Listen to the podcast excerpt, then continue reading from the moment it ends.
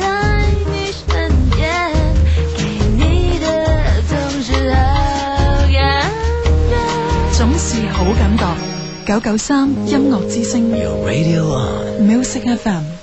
即日起至六月底，持中银长城人民币信用卡当月消费累计满两千元，即有机会获赠欧洲、日本、澳洲等旅游大奖，刷的越多，机会越多，并可在珠三角及港澳地区获得多项时尚消费专项优惠。中银长城卡，响亮中国二十年。详情请电零二零九五五六六或中行各网点。現樓現鋪現客流，边度有咁好嘅黃金旺鋪啊？咪係北京路中心嘅名城廣場咯，而家加盟即簽約、即經營、即收益。仲唔快啲去搶翻個北京路壓軸現鋪？名城廣場招商熱線八三三五一一二八八三三五一一三八。網站查詢三 W 多 m i s i n g com dot cn。吉盛惠邦十二萬平米亞洲最大嘅家居博覽中心，現在擴張四萬平米，打造中國最具體驗式嘅國際建材購物中心，誠邀各著名品牌建材商加入，成熟商圈，強勢營銷支持，現正式招商，招商熱線八四五六六六五八，吉盛惠邦番禺迎賓路。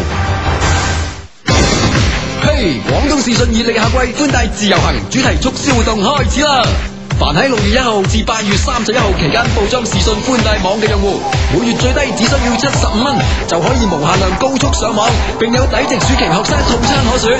續費用戶仲有雙人香港迪士尼遊機會喎、報裝諮詢電話九六九五六。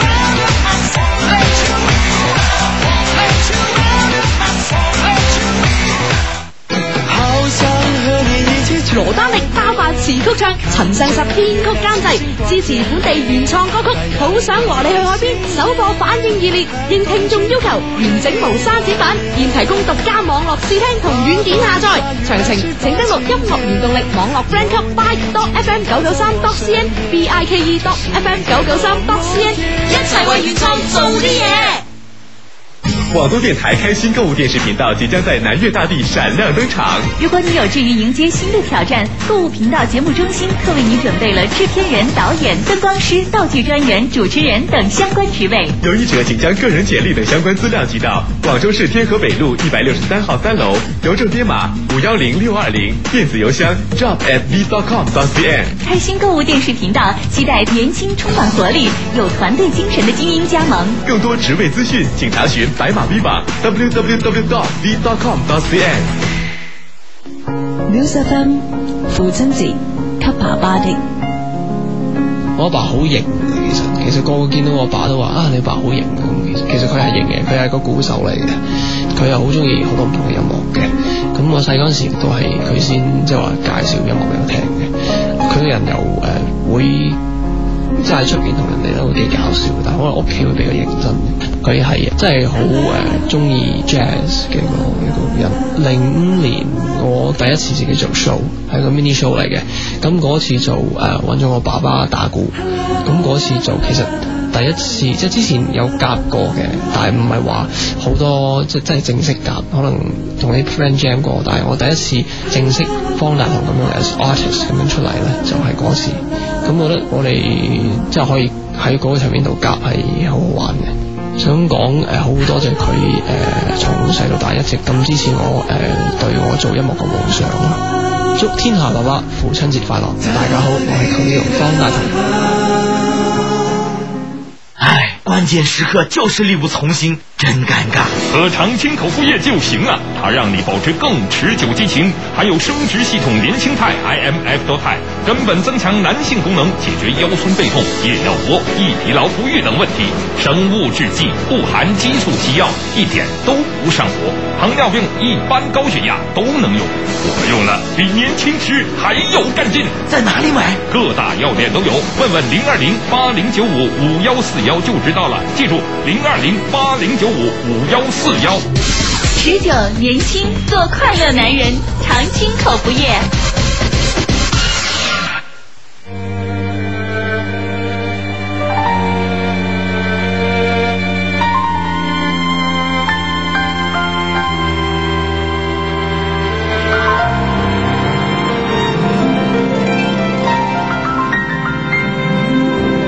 说不出完整的一句，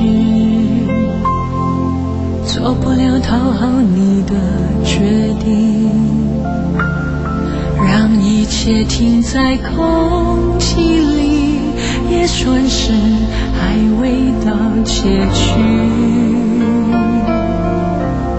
请用这最初的美丽，暖不了漫天冷的大雨。我不懂如何骗自己，明知你随时会离去。就是不能狠狠地关上门，走出你忽冷忽热不安的世界，总是小心翼翼改变自己，纵容你，将我的用心丢弃。我的爱由你决定，最好的爱已在你手里，是有更多，还是放过？原谅我不想已经，我的爱由你决定。是非对错只剩听你的，我会冷静，你愿相信，就是别有我，我继续说出口。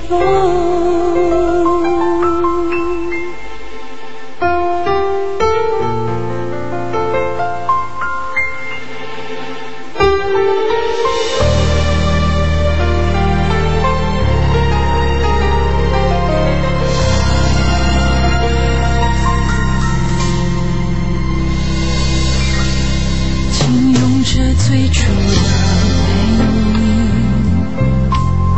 暖不了漫天冷的大雨。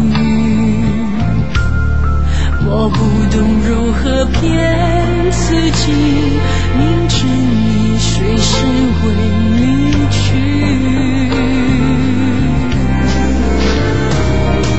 就是不能狠狠地关上门，走出你忽冷忽热不安的世界，总是小心翼翼改变自己，纵容你，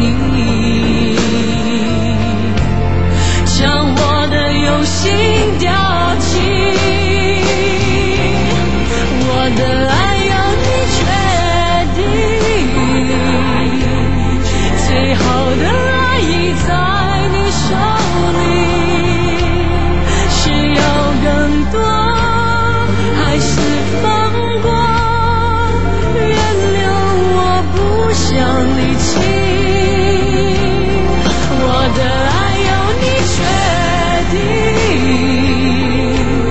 是非对错只想听你的，我会冷静，你愿相信，就是别有我，我结束说出口。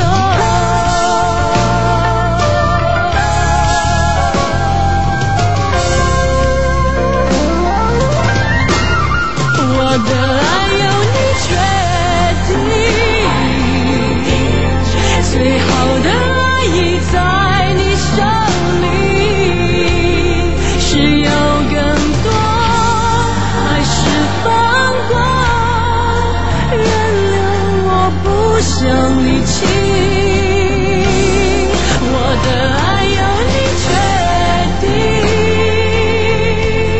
是非对错只想听你的，我会冷静，你愿相信，就是别有我，我解释说出口。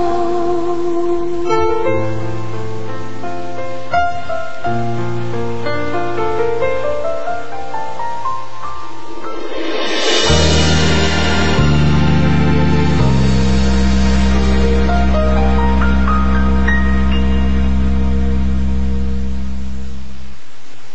星期日晚嘅二十一點十分，繼續係呢個節目啦。逢星期六同星期日晚上九點零鐘呢，都會出現喺 FM 九十九點三廣東電台音樂之聲嘅有一些事一些情啊。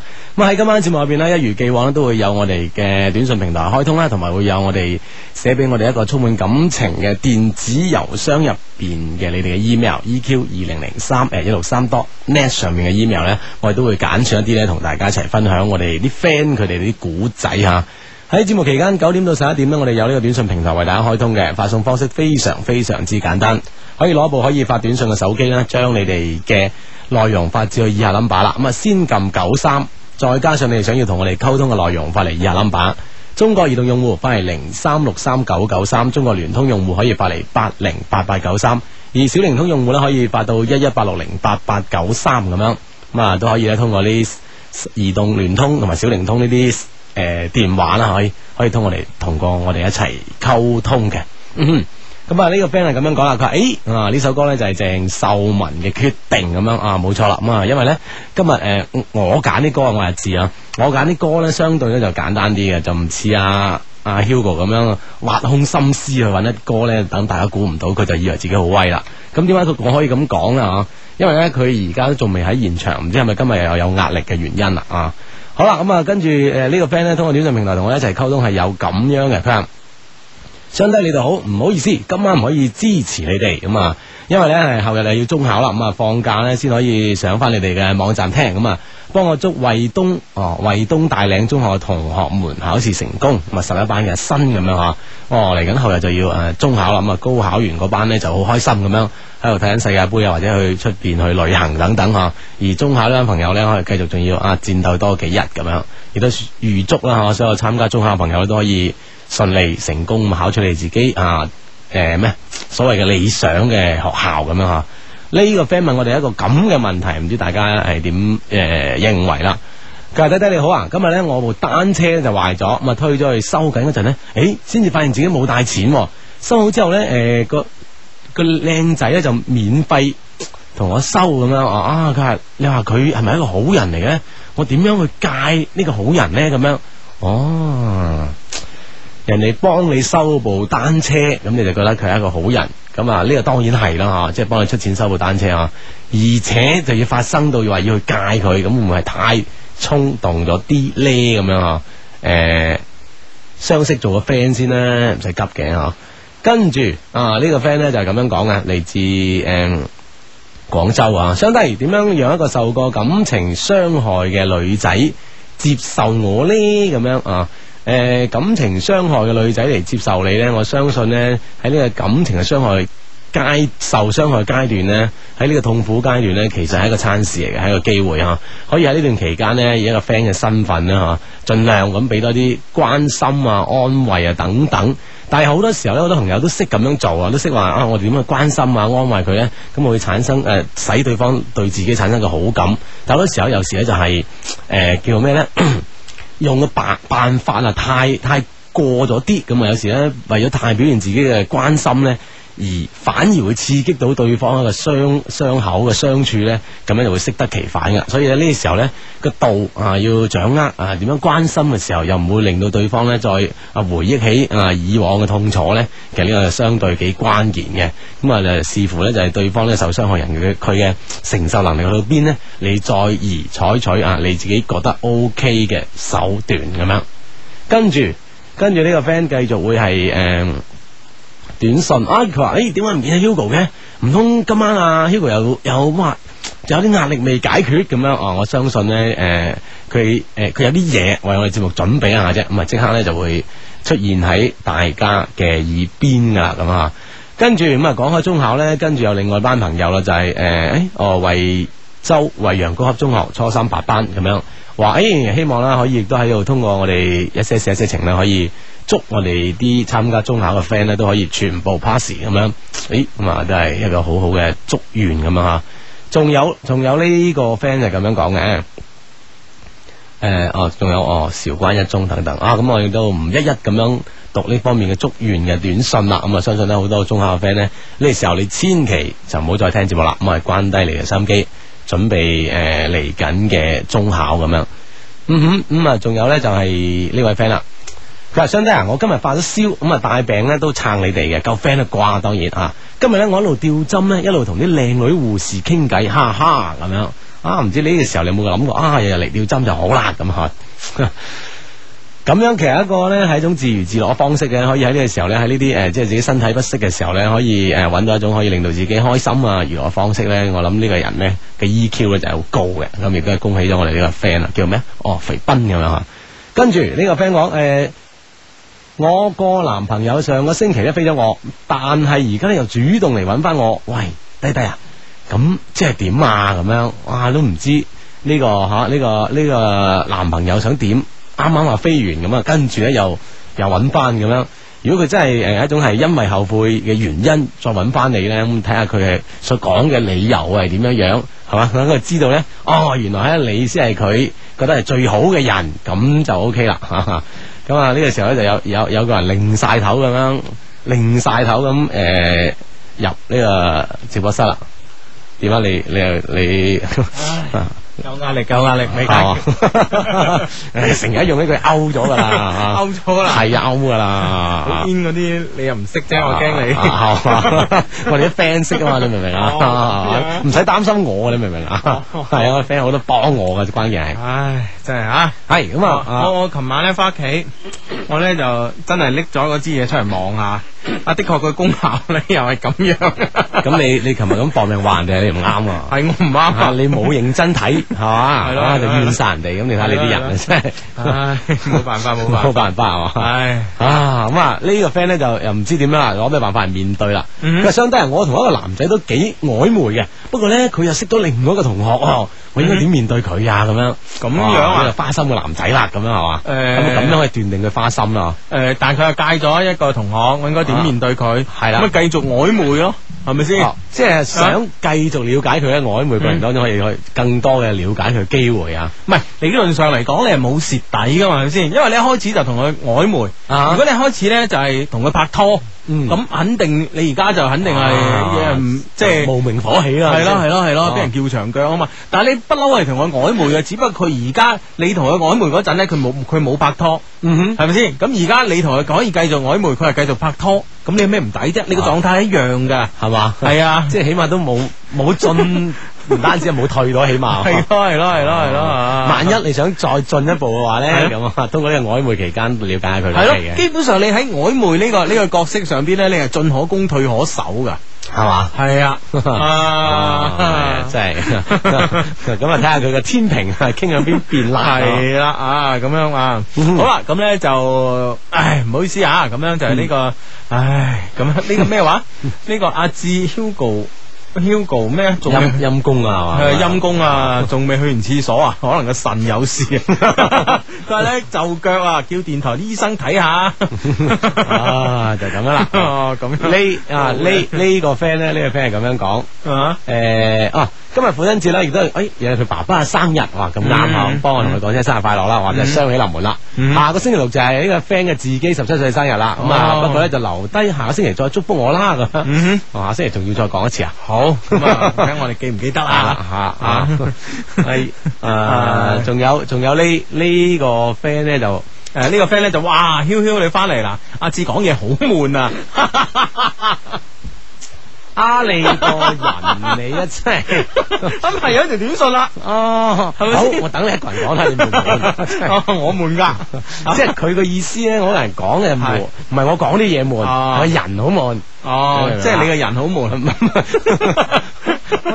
悶。你個人真係 系啦，咁咧就你而家聽緊節目咧係一些事一些情啊，诶、兩個節目主持人嘅，诶咁咧喺有有有錯咩有冇啊？啊，冇冇錯，我笑啊啫嘛。哦，好啦，咁咧就诶兩個節目主持人嘅，其中一個咧就叫做诶而家講嘢呢個叫 Hugo 啊，嗯咁樣啱啱講係叫阿子咁樣啊啊啊！誒，喂，呢個 friend 有有咩啊？有有個好消息講俾你聽啊！佢話我同女朋友放學嗰陣拍拖，哇！俾佢阿媽咧就撞到正，嗯好彩佢阿媽冇反對喎。咦 哇！哎咁好嘅而家啲媽咪啊，我覺得你咧係咪高興過早咧？啊，即係佢阿媽係未嚟得切反應咧，你啊知年紀大有 時啲反應係慢啲噶嘛，係咪先？ 一直就就好似佢我 唔知道你拍拖啊嘛。系啦，佢佢未回過神嚟啊！你知唔知啊？佢係覺得哦啊，呢個同個男同學一齊一誒齊放學啊放學幾安全啊個女係係咯係咯 啊，唔使擔心啦，以後咁樣。係咪先？結結果翻嚟一諗，誒、拍拖啊，咁啊你死啊你！ 佢翻嚟同佢 同同佢爹哋一傾， 啊，爹哋醒目啲啊！嗯呢個衰佬警棍啊！係啦係啦係啦係啦所以咧就知道呢個時候都要準備一啲防範措施啦，我覺得你啊嗯，嗯唔好高興得太早咁樣。好啊，咁啊呢個 friend 咧就又話你啊志，又話我你咩啱啱講咩中考啫你？咁人哋話祝中考啲學生考試成功啊嘛，咁嗱我我梗係預祝下啦，係咪係係有有錯咩？但係你知唔知中考幾時考嘅？誒，惠州嗰邊後日，哦，惠州面後日，係啦，哦廣州啊考完兩日噶。惠州嗰邊後日，我講惠州人嚟哦啊，人哋唉嗰個 friend 真係聽啲唔聽 啲哦啊，咁樣嘅，咁樣啊嘅，咁所以話你啊好啦，咁啊，誒呢個 friend 咧呢個問題幾誒。唔唔好話幾有趣啊啦，我爭啲想話幾有趣，啊但好似有啲衰。佢咧就低低救命啊！今日咧同男朋友約會嘅時候咧，竟然見到我爸爸同一個陌生嘅女人好親熱咁喺度飲咖啡。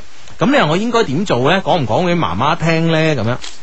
即系我我唔知饮咖啡可以点亲热化啊咁都可以嘅，咁樣我諗過來人都知道，啊即係話係普通嘅女同事或者普通嘅異性朋友飲咖啡，同埋一個係有啲嘢嘅人飲咖啡有咩唔同 嘅？誒，哎呀，即係即係喂呢呢件事真係為難仔女啊！嚇嗯，咁樣啊誒，嗱，俾着我啊嚇，啊，俾着我咧，我就會唔講噶，我會揀，你會講唔揀？啊唔係唔係唔 係，我會講唔揀，唔好俾我揀啊 呢件事。係啦，冇啦冇啊啦，我睇唔到，係啦 我睇唔到，係啦，我都係 咁樣我睇唔到，我睇唔到咁啊樣。唔知呢件事咁樣，因為因為畢竟呢個長輩嘅事情啦，啊我攞後輩或者晚輩去咁樣同佢傾，我覺得嗯好似唔係太啱嘅身份啊。嗱咁嘅，啊今日咧。今日咧就有個有個 friend 誒晨早流流嘈醒我咁樣啊啊啊咁啊同我講嘢咁樣啊，咁、嗯其中講到咧就話咧誒誒佢咧就係點講啊？佢咧就係同呢個誒、呃、應該點講啊？嗯，即係佢咧就 就想同呢個太太離婚。啊哈啊太太離婚咁樣咧，但係咧，咁啊前幾日睇報紙，佢前幾日睇報紙咧就話，誒、呃有有有個誒、有個細路咁啊，佢話有個細路咁樣，誒、唔同意佢爸爸媽媽離婚，嗯哼於是咧就玩離家出走咁樣啊，咁我話你個仔怕唔會啩咁樣吓，嗯咁佢話咧離家出走啊怕唔會嘅，佢又唔係好捱得咁啊。又 又冇幾個錢咁啊啊哈，咁咧，但係我驚佢唔參加高考喎，咁樣。哇！即係一氣之下， 你之後唔參加高考啊，點辦咁樣？咁你有冇勸佢等佢高考完先？ 咁我即係呢啲嘢咧，我嗱即係有有句説話啦，就寧教人打仔，莫教人分妻咁啊嗯嗯。咁你你教佢打個仔 啊？高考係咪咁嘅意思哇！你打佢啊你，唔搞你真係嗯唔高考啊！ 係 咁樣。咪當時咧，即係誒，佢問我意見，咁當然我都俾唔到咩意見佢啦，咁樣係咪啊？嗯因為始終都唔係過來人咁樣。而且 有有時好似都話咩啊，清官難審咩咩家事啊，家務事係咁咯係你屋企兩個人，你話係係咪咪先？唉咁從呢個例子咧，其實可以推推斷出咧，就話誒呢呢個呢個女仔咧，見到個爸爸有另外一個女人咁啊，嗯哼咁同唔同佢媽講嗱，我覺得又係呢樣嘢。關鍵咧就係你阿媽，你估計你媽媽去受到嘅刺激有幾大？唔係或者受受到呢樣接受呢件事情嘅反應啊，係啦，係啦，係啦，係啦啊哈，同埋你爸爸誒同嗰個女人咧，你以你你你你以你對你爸爸嘅了解，嗯哼，你覺得佢係玩玩下？定係真係一 個新嘅將來啊？咁樣，我覺得要先分析呢樣嘢啦，同埋咧最好就先冇俾你媽媽知啦。我諗係咯嗯係咪先？我諗一個喺誒、呃我哋一個中國嘅呢個社會誒。嗯一個女人咧，其實為咗個家庭，為咗個丈夫咧，可以係誒抌咗成，即係將自己嘅一生全部擺晒落去家庭、丈夫、子女咁樣身上嗯。哼係而家、你你話到呢個時候，你都拍拖啦，係 咪先？你都就算冇都打算啊啦。 系咯系咯，你都拍拖啦咁樣，咁樣呢呢个时候再俾一個咁嘅打擊俾你媽媽，我諗係诶，我諗我驚佢係受唔住咯，嗯啊咁樣，咁我覺得嗯應該冇講咯，先我諗你應該作為一個一個一個诶成年人嘅角度咧，同你爸爸先傾下咯，啊，了啊，即系我覺得誒頭先 Hugo 話一句都幾啱啊，就係你覺得啊，據嗯根據你對你爸爸了解，嗯 你覺得佢係咪玩玩下呢個幾關鍵？啊，老豆你玩啊！啊呢啊呢個 friend 咧就繼續同我哋頭先話題一個延續啦。係嘅，相低人我我讀緊高一。啊！我媽咪真係冇反對我拍拖，佢就好開心。我叫包包。嗯啊！而家啲爹哋媽咪啊，啊對啲高中嘅學生啊，嗯原來係咁樣嘅一個對待方式咁樣。但系咧，我諗咧，嗱，我諗诶，阿、包包啊，嗯我諗你爸爸媽媽唔反對你咧，並唔代表支持你啊。你首先要分開呢樣嘢，佢唔反對你咧，只不過係佢覺得一個一個你咁嘅年紀咧，應該俾一啲自己嘅空間，俾一啲思考嘅诶，俾啲自由你啦嚇係咯係咯，俾一啲自由思考嘅空間你吓，嗯诶、俾你嘅行為一啲自由，但係咧唔代表係縱容你，呢個係兩回事啊。我諗係啦，因為咧佢可能誒佢對你啊比比較了解啦，對自己嘅仔女嚇，嗯相信你可以對呢件事有一個好正確嘅處理方式咁樣嗯啊咁我相信你應都應該處理得好啲咁嚇。嗯嗯，唔好係真係反對嘅咯。嗯 好啦，今日咧就父親節啦，咁啊，呢、個 friend 咧就問我啊，Hugo 啊，今日咧會唔會同你爸爸 Baby Face 威咧？真係威啦！ 嗯，啊，我諗唔會咯。 因為我媽唔去啊，啊，我爸， 我爸爸會同我講，誒，又冇女點去 啫？你又說服唔到你 媽咪去 係啊啦，我說服唔到我媽去，關鍵係呢樣嘢。 咁啊，爸爸喺度嗰度又冇女，咁好悶噶嘛，係咪啊先？又冇人同佢 猜猜妹玩骰盅啊嘛，唯有喺屋企睇世界盃啊係啦係啦係啦，放過佢啦嚇。哎，咁啊呢個 friend 就低低，我今日咧同我而家女朋友散咗啊嘛，轉頭咧就揾翻我前度女友啦。嗯今日咧同我散嗰個女仔咧，啱啱同我拍拖咗半年嗯啊嗯，啊你話我係咪咁樣好賤呢？咁樣，嗯，轉頭揾翻前度女友，嗯，咁道理上又唔可以講得賤嘅，呢邊都散咗啦，啊，係啦咁啊係啦展開個新嘅，可能時間咧就太快， 即係外人未反應得過嚟，你已經係有一個新嘅舉措咁樣啊嗯嗯，啊，應該就冇咩嘅嗯嚇，係啊，我覺得冇嘢啊，係咪先？係。 OK，咁啊，诶、喺我哋節目期間呢，歡迎以短信嘅方式呢，同我哋產生呢個即時嘅溝通關係啊。嗯咁啊，诶、再由阿志講一次呢個短 信嘅發送方式咧。好，十分之簡單啊！先撳九三九十三咁吓，再加上你哋想要同我哋溝通嘅內容咧，發嚟以下 number 啦。中國移動用戶發嚟零三六三九九三，中國聯通用戶發嚟八零八八九三，小靈通用哦戶一一八六零八八九三，咁就 OK 啦。嗯哼嗯哼嗯哼，好啦，咁啊呢個 friend 咧就話诶、低低啊，小弟咧有事請教啊。如果我暑假咧想約女仔去游水，但問題我喂水嘅點辦咧？咁啊，咁你點解揾自己最唔耍家嘅嘢但係個女 仔喜歡游水啊嘛。哦但個女仔喜歡游水啊嘛，咁點辦咧？水，喂，其實呢種畏咩所謂嘅畏高畏水咧，係咪有一種專門有一種辦法去克服咧？嗯，我諗就诶、呃我諗有冇辦法咧，就睇你自己嘅啫。啊我諗如果你真係好中意個女仔，如果女仔好中意游水咧，我諗就呢個就係一個克服嘅辦法係啦係 啦，我根本係一個一個一個一個克服你呢個心理缺陷嘅一個辦法啦哇。所以我覺得呢個女仔咧，你無論你點樣，你都要你都要追佢。啊係咪先專門為你而準備嘅係啦係啦係啦係啦，啊追唔真係到都可以克服咗畏水。系啦系啦系啦，慢慢話哇呢個女仔嘅出現真係你生命中嘅轉折點啊！系啦，点咧就要交往啦。佢話去游水就游水啊，好嘛、嗯好咁啊，呢、個个喂你你啲師弟啊，系個兄弟唔該你叫四十七中初初一一班嘅迪哥，哇係快啲去温書啦，係奇哥叫啊，多謝晒㗎。迪哥人哋啊，迪哥，哦，迪哦哥，都係翻嚟迪啊，係嘛？都係普普通話說啲啊， 係你初一啲 friend 啊，你我哎哦初一都係我哋個 friend 啊，咁犀利啊！啊！ 好咁啊，呢個 friend 話我今日同個朋友行地王，見到有兩個懷疑係 friend 嘅男啊，因為咧佢哋好似專登跌咗張誒咩黐紙啊，但係我哋冇執，佢哋咧誒如果聽嘅咧就上論壇聯絡啦，我叫傻君啊咁樣。 哇，係 Blue FM 音樂之聲聯同廣州潮流仁愛醫院、皇庭家具城、中國建設銀行廣東省分行、吉盛偉邦敬請對視。罗丹力提提你，而家时间系二十一点三十分。 Music FM 也就在你身边，给你的总是好感觉。什么人的时间都给你意想不到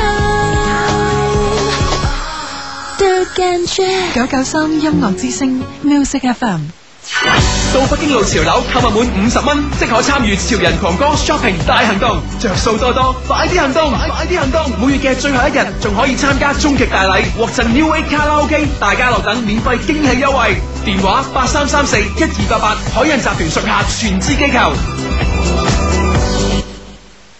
我不是做噩梦，痘痘不见了，是蓝鲸新药，使我更美丽。蓝鲸祛痘新药，直到我痘痘疤痕色印消失，找到我漂漂亮亮的面孔。蓝鲸热线零二零八幺零七七七幺六八幺零七七七幺六，详情请收听每晚八点到八点半《蓝鲸新时尚》节目。鼻炎养好了，每天好心情。我就惨了，每天打喷嚏、头痛、鼻塞、流鼻涕、咽喉肿痛。快到广州仁爱医院呐，那里治鼻咽炎与众不同。广州仁爱医院一针灵疗法纳米波技术对各种鼻咽炎有奇效。电话四个二四个九。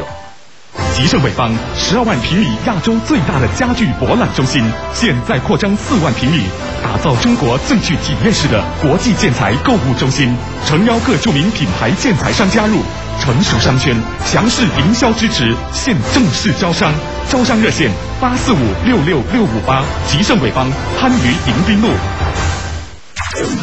是 hit 流行曲。之甜經典歌曲。You give your hand to me。古靈精怪嘅聲音。連班 friend 拖親你，就會 feel 到種種驚喜。要百變彩鈴，就打一二五三零。動感地帶音樂原動力，周一至五六點至八點，約定你。美丽早晨和你分享高品位的经典民族艺术歌曲。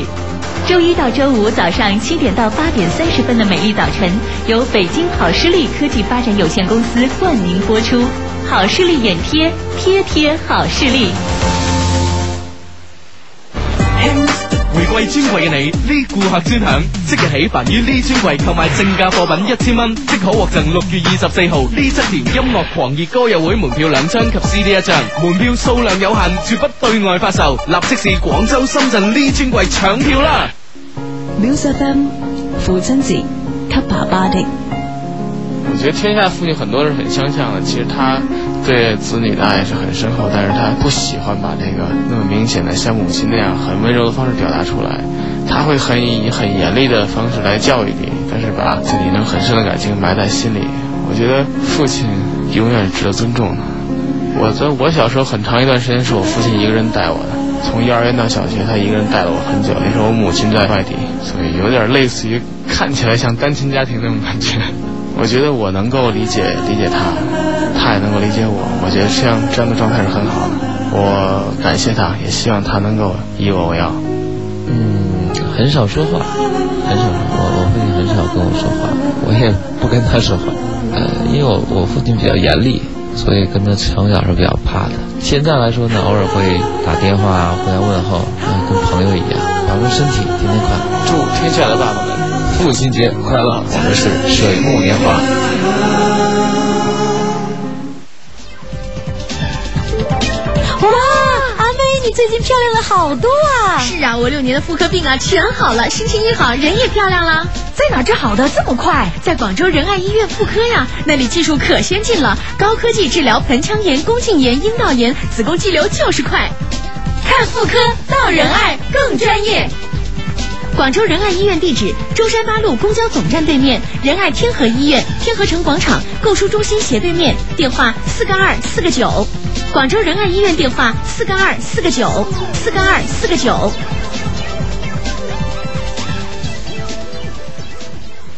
我不是做噩梦，痘痘不见了，是蓝鲸新药，使我更美丽。蓝鲸祛痘新药，直到我痘痘疤痕色印 消失，找到我漂漂亮亮的面孔。敬请收听每天下午三点到三点三十分的《蓝鲸新时尚》，祛痘热线零二零八幺零七七七幺六八幺零七七七幺六。系啦，繼續翻翻我嘅節目啊，一些事一些情啊，為你主持節目嘅 Hugo 同埋阿志嘅咁啊，哇！我唔知點解咧，就係、呃可能我哋音樂台啊，嗯我音樂台啲音質好聽啊，真係嘅呢樣嘢真係嘅，啊啊啊即係因為因為你從邊個诶呃事情上令到知道呢件事啊？诶、呃有兩有兩樣嘢，系第一咧就係即係诶，第一咧就係即係有有有時聽心機啦，嗬咁嗯樣哼到喺聽到係音樂台啲聲係特別 cheap 嘅。啊啊，咁啊特別好聽嘅咁樣啊，咁啊第二個诶、 第二個令我知道呢件事嘅咧，就係話好多 friend 咧發短信嚟，啊，發短信嚟就話分唔清我哋兩個把聲，哦，咁一定咧就係話诶，我哋兩個其中有人把聲咧係大幅度咁樣提升咗佢音質啊，你明唔明啊？就跟上咗另一個靚啦。啲機器咧係彌補咗嗰個人嘅聲音嘅先天不足，即係你你意思係音樂台嘅機器可以瞬間係啦係啦，就將呢個個誒誒音質唔好嘅一啲係咯 ờ, 嘅 à, 就變好咗變好咗，係啦係啦係啦即係保持一個播出嘅水準，係啦係啦係啦係啦唉咁緊要啊，係啦係啦係啦咁你開心定 我開心？Ờ, 好開心啦。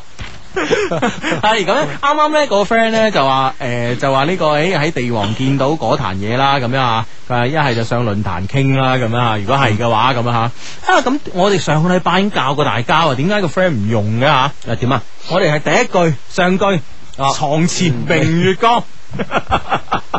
我都唔記得咗，你都唔記得咗啊？我記得 個 打句接邊個啊？就係唔記得咗接邊句啊嘛。死咯！床前明月光就肯定唔係接第二句嘅。係啦，啊，咁啊應該接咩啊？低頭思故啊 係係係冇錯冇錯，係嘛哦，即係誒，萬一你覺得對方係 friend，係哦，你就用呢個呢一句古呢呢兩句古詩啊，係啦啊一搭上去，係啦，床前明月光，咁斷估都又冇邊個會傻到接低頭思故 啊？話如果係咪啲茂利係咪哦先？一接咗呢句就知係啦，friend 嚟啊嘛嗯跟住再有第三句就一齊講 friend 嚟啊嘛，咁樣啊，大家記住先得㗎，係係咪先？啦，咁啊當然有上上論壇都有辦 法嘅，啊咁又跌公仔紙又剩嗰 啲，唔使搞咁多嘢啊嘛，係咪哦，先？上我都可以上我哋官方誒論壇啊，我哋網站三個 W dot L O V E Q dot C N 上面咧有我哋節目論壇，咁你當然都可以一齊咁溝通落去嘅啊嚇。嗯嗯嗯，好啦，咁咧講開呢個論壇咧，跟住咧，誒、我哋今個禮拜咧收到一封 email 咧，就同呢個有啲關係嘅。啊哦，呢個 friend 係咁嘅，佢話：相低你好啊，聽你節目咧年幾誒、呃幾年啦，你哋嘅招數咧徒弟都吸收咗不少啊。不過咧一山還有一山高啊，我咧再嚟取一次經咁樣即係 即係要再修行多一次啊係係係哦啊！最近咧我哋一些事一些情嘅 Q 群咧發生咗件大事咁樣。哎係，即係誒，我哋啲 friend 自己自發搞啲 Q 群啊，咁樣啊哈啊哈啊咩 number 你唔話我聽㗎哦， 啊唔侵我玩啊！啊，你都有嘅咩？Q Q，我梗係有啦，我咪唔記得咗啊啦。 唉，我又記翻啦。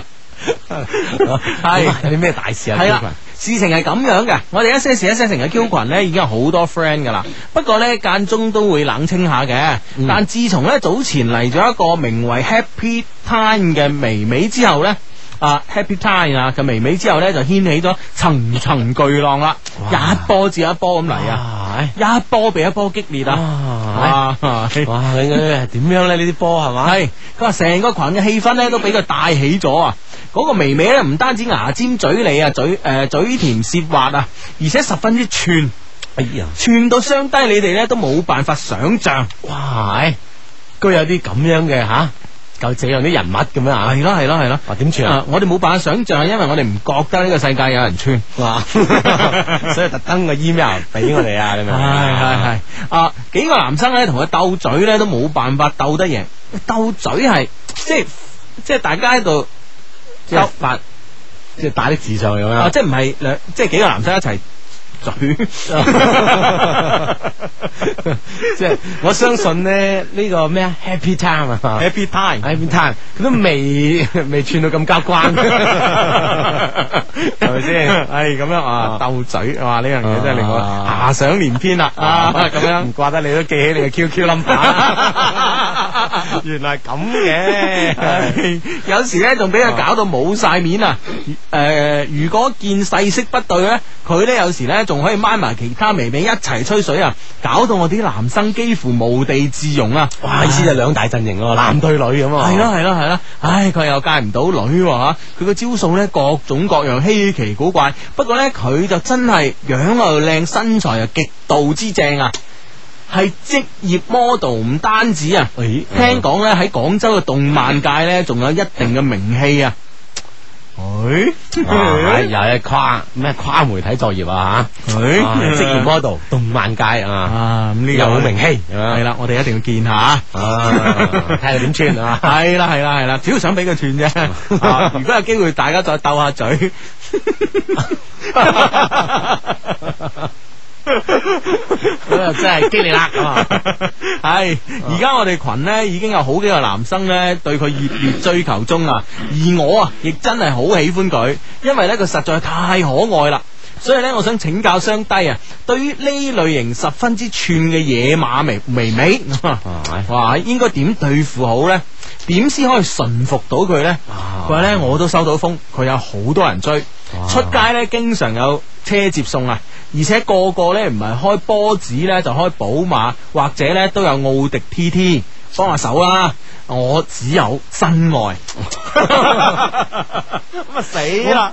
因為我唔多， 就係真愛咁啊啦。 你你你覺得真愛鬥 T T 喺呢個現今嘅年代鬥唔鬥得啊贏咧？咁就只要我哋老友有一路都我哋嘅 friend 講俾佢聽啊， 只要有真誠，啊有真愛，凡事可成功啊！嗱，但係雖然呢樣件事咧，但係好多 friend 通過我哋短信平台都問，喂，而個 QQ 群咩 number 啊我真係覺得冇寫，佢幾好衰啊！呢個 friend 啊，呢個 friend 係害人㗎啊 如果寫咗，大家係咪 啊一齊分享下？係啦係啦係啦。嗱，如果佢再寫嚟我公佈啦，係咪先？我都唔知啊。咁點係啊啦？知哇！我哋我哋首先要嚟呢個重點啊！啊嗱，我覺得重點其實你頭先已經提及咗啦。嗯，呢件事咧，其實都幾大單，一定要我哋親自見一 見嘅。 我哋唔見又唔得嘅，見都都幾難解決呢件事啊，你話係咪先？ 係係係。 系咁咧，我嗱我我觉得啦，我觉得咧就话诶、一个诶、一个诶呃靓嘅女仔啦，系啊，而且咧就系、個个人咧比较活泼嘅女诶、活泼嘅靓女咧，通常咧诶。佢嘅優越感係比較強嘅，係佢優越感比較強嘅，咁所以咧先至可以喺 Q 群咧同你哋呢、個呢、個誒、鬥嘴鬥到鬥到你哋誒、呃鬥到十分之激烈啊係咁啦，啊而！且你都覺得啊，經常都要輸俾佢咁嘅樣噶嘛。而且佢有一個诶，佢、有一個好大嘅呢個優勢啊，就係話佢唔佢唔同你哋玩咧，其實你哋啰啰挛噶，係咪先？啊，呢、個你唔同佢玩，佢冇所謂啊，即係俾人即系喺呢个勢上俾人食住咗。係啦係啦係啦係啦係哦啦啊！所以咧，基本上咧，我覺得咧就話诶、誒我覺得基本上咧就話呢、個佢有佢嘅十分之好嘅優勢咯。嗯但係咧，我覺得咧嗱，我唔知你見過佢未，但我諗見過咯，因為又話樣靚又話身材正啊，又職業 model 啊咁樣吓。咁、嗯哼我諗咧就係、呃誒我諗，而且即係話咁多人追啊，而且咧追嘅人咧好多都誒、開靚車咁樣有錢仔咁樣啊，咁我覺得咧咁嘅情況之下咧，你直接去追佢咧，我覺得咧個成功率咧會稍稍低啲啊。哦，係而且呢個成功率低咧，除咗話呢個對方诶追佢嘅人有咁嘅咁樣嘅經濟實力之外咧，嗯哼其實成功率低另一個原因就係你經常喺呢個 Q 群上面嘅鬥嘴 咧，啊其實呢種呢種呢種鬥之下咧，唔喺現實生活中鬥啊 其實反而會可能會顯出你诶一啲嘅略即係劣勢啊。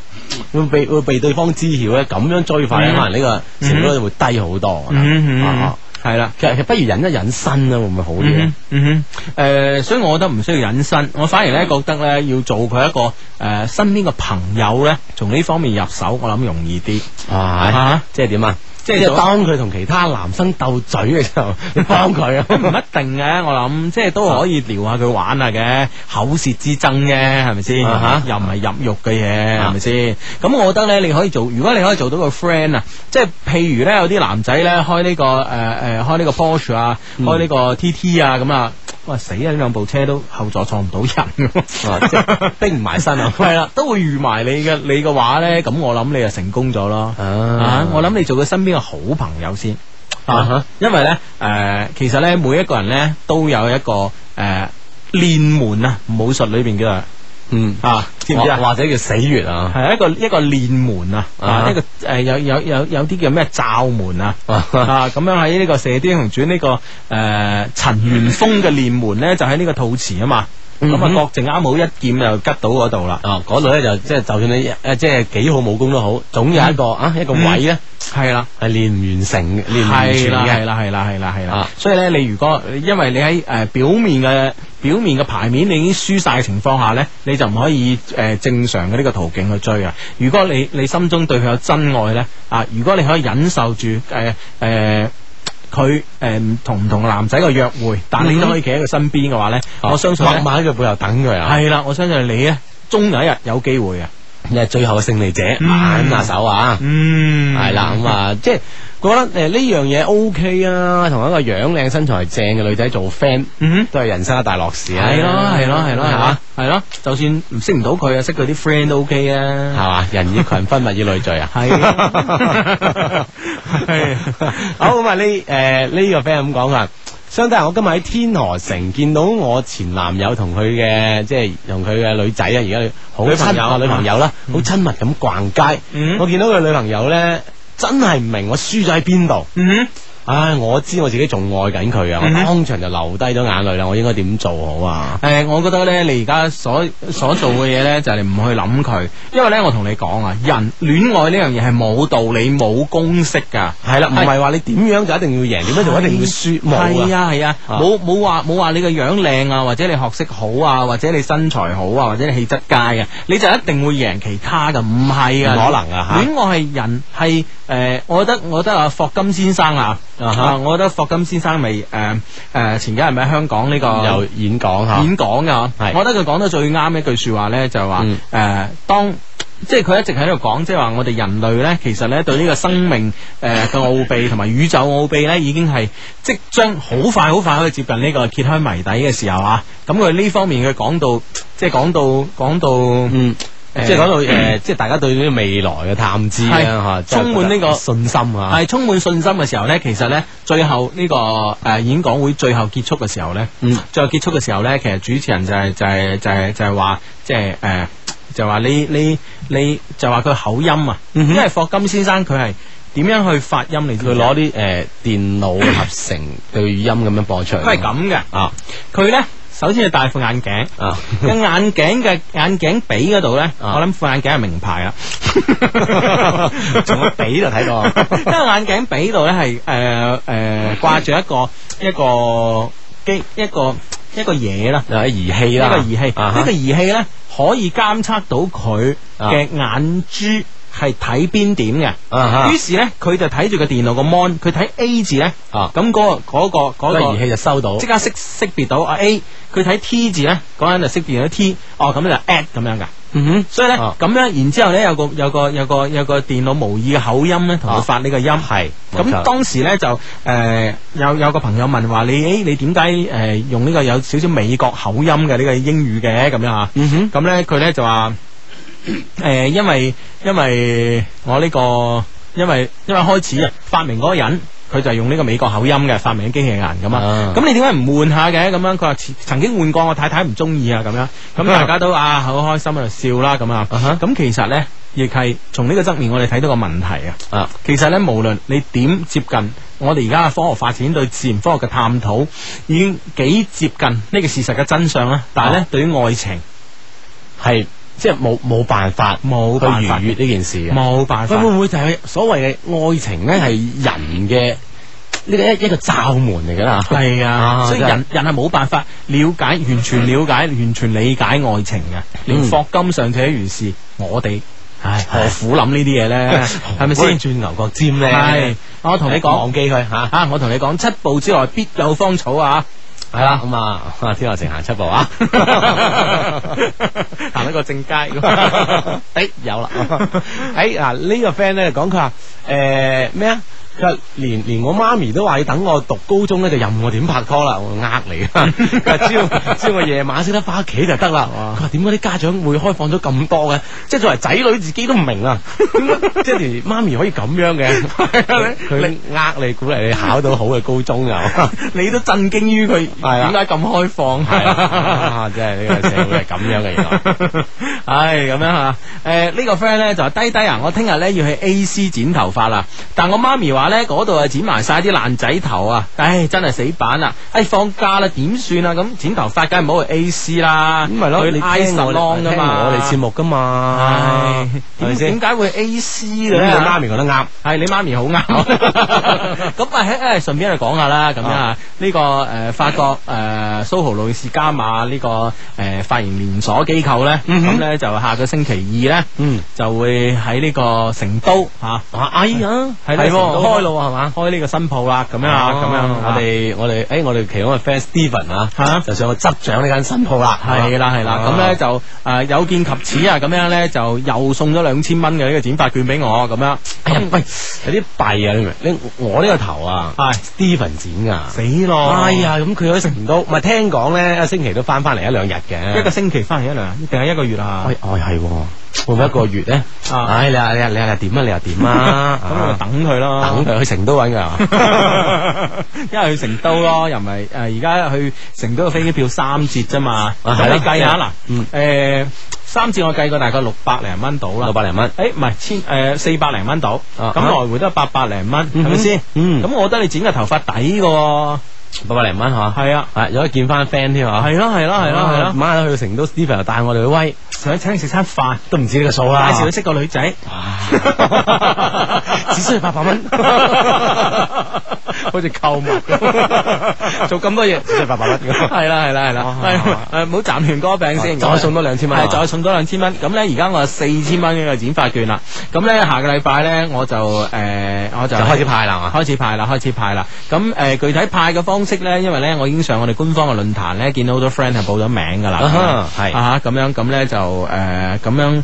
呃我諗喺嗰度派啦，喺嗰度派啦，哦，好好嘛嘛？？喺喺我哋嘅官方網站論壇上面派嚇，係啦係啦係啦嗯哼啊係咁啊，三個 W dot L O V E Q dot C N 嚇。嗯，好，咁啊，大家靚靚靚靚咁樣過一個暑假啦，吓啊，正啦，咁啊， 好，咁啊，呢個時候有，誒呢個短 信而家先問幾時派，咁講俾你聽啦係講，俾你聽下星期開始啊係係係，下星期開始啊。 ，OK，好啦，咁啊呢個 friend 咧就話誒。啊！呢、個 friend 幾得意啊？點啊佢話咧，誒、我阿媽咧，終於買一台波音七七七收音機俾我啦。你應該嗰度做個停頓啦 哦，七七同心機之間停一停啊嘛，係啦係啦，唉，你唔得㗎你咁樣哇，你玩發短信，誒、我哋我哋驚嘅真係。 哇，巴閉！好咁啊，攞呢個波音七七嘅心機嚟聽一些事一些情都 OK 嘅。嗯啊嗯嗯，好呢、個 friend 係咁嘅，佢話發個短信嚟講，誒好煩啊！點解個男仔咧明明對我有感覺啊，但係咧我同佢講一齊嘅時候咧，佢就以各種嘅理由拒絕啊？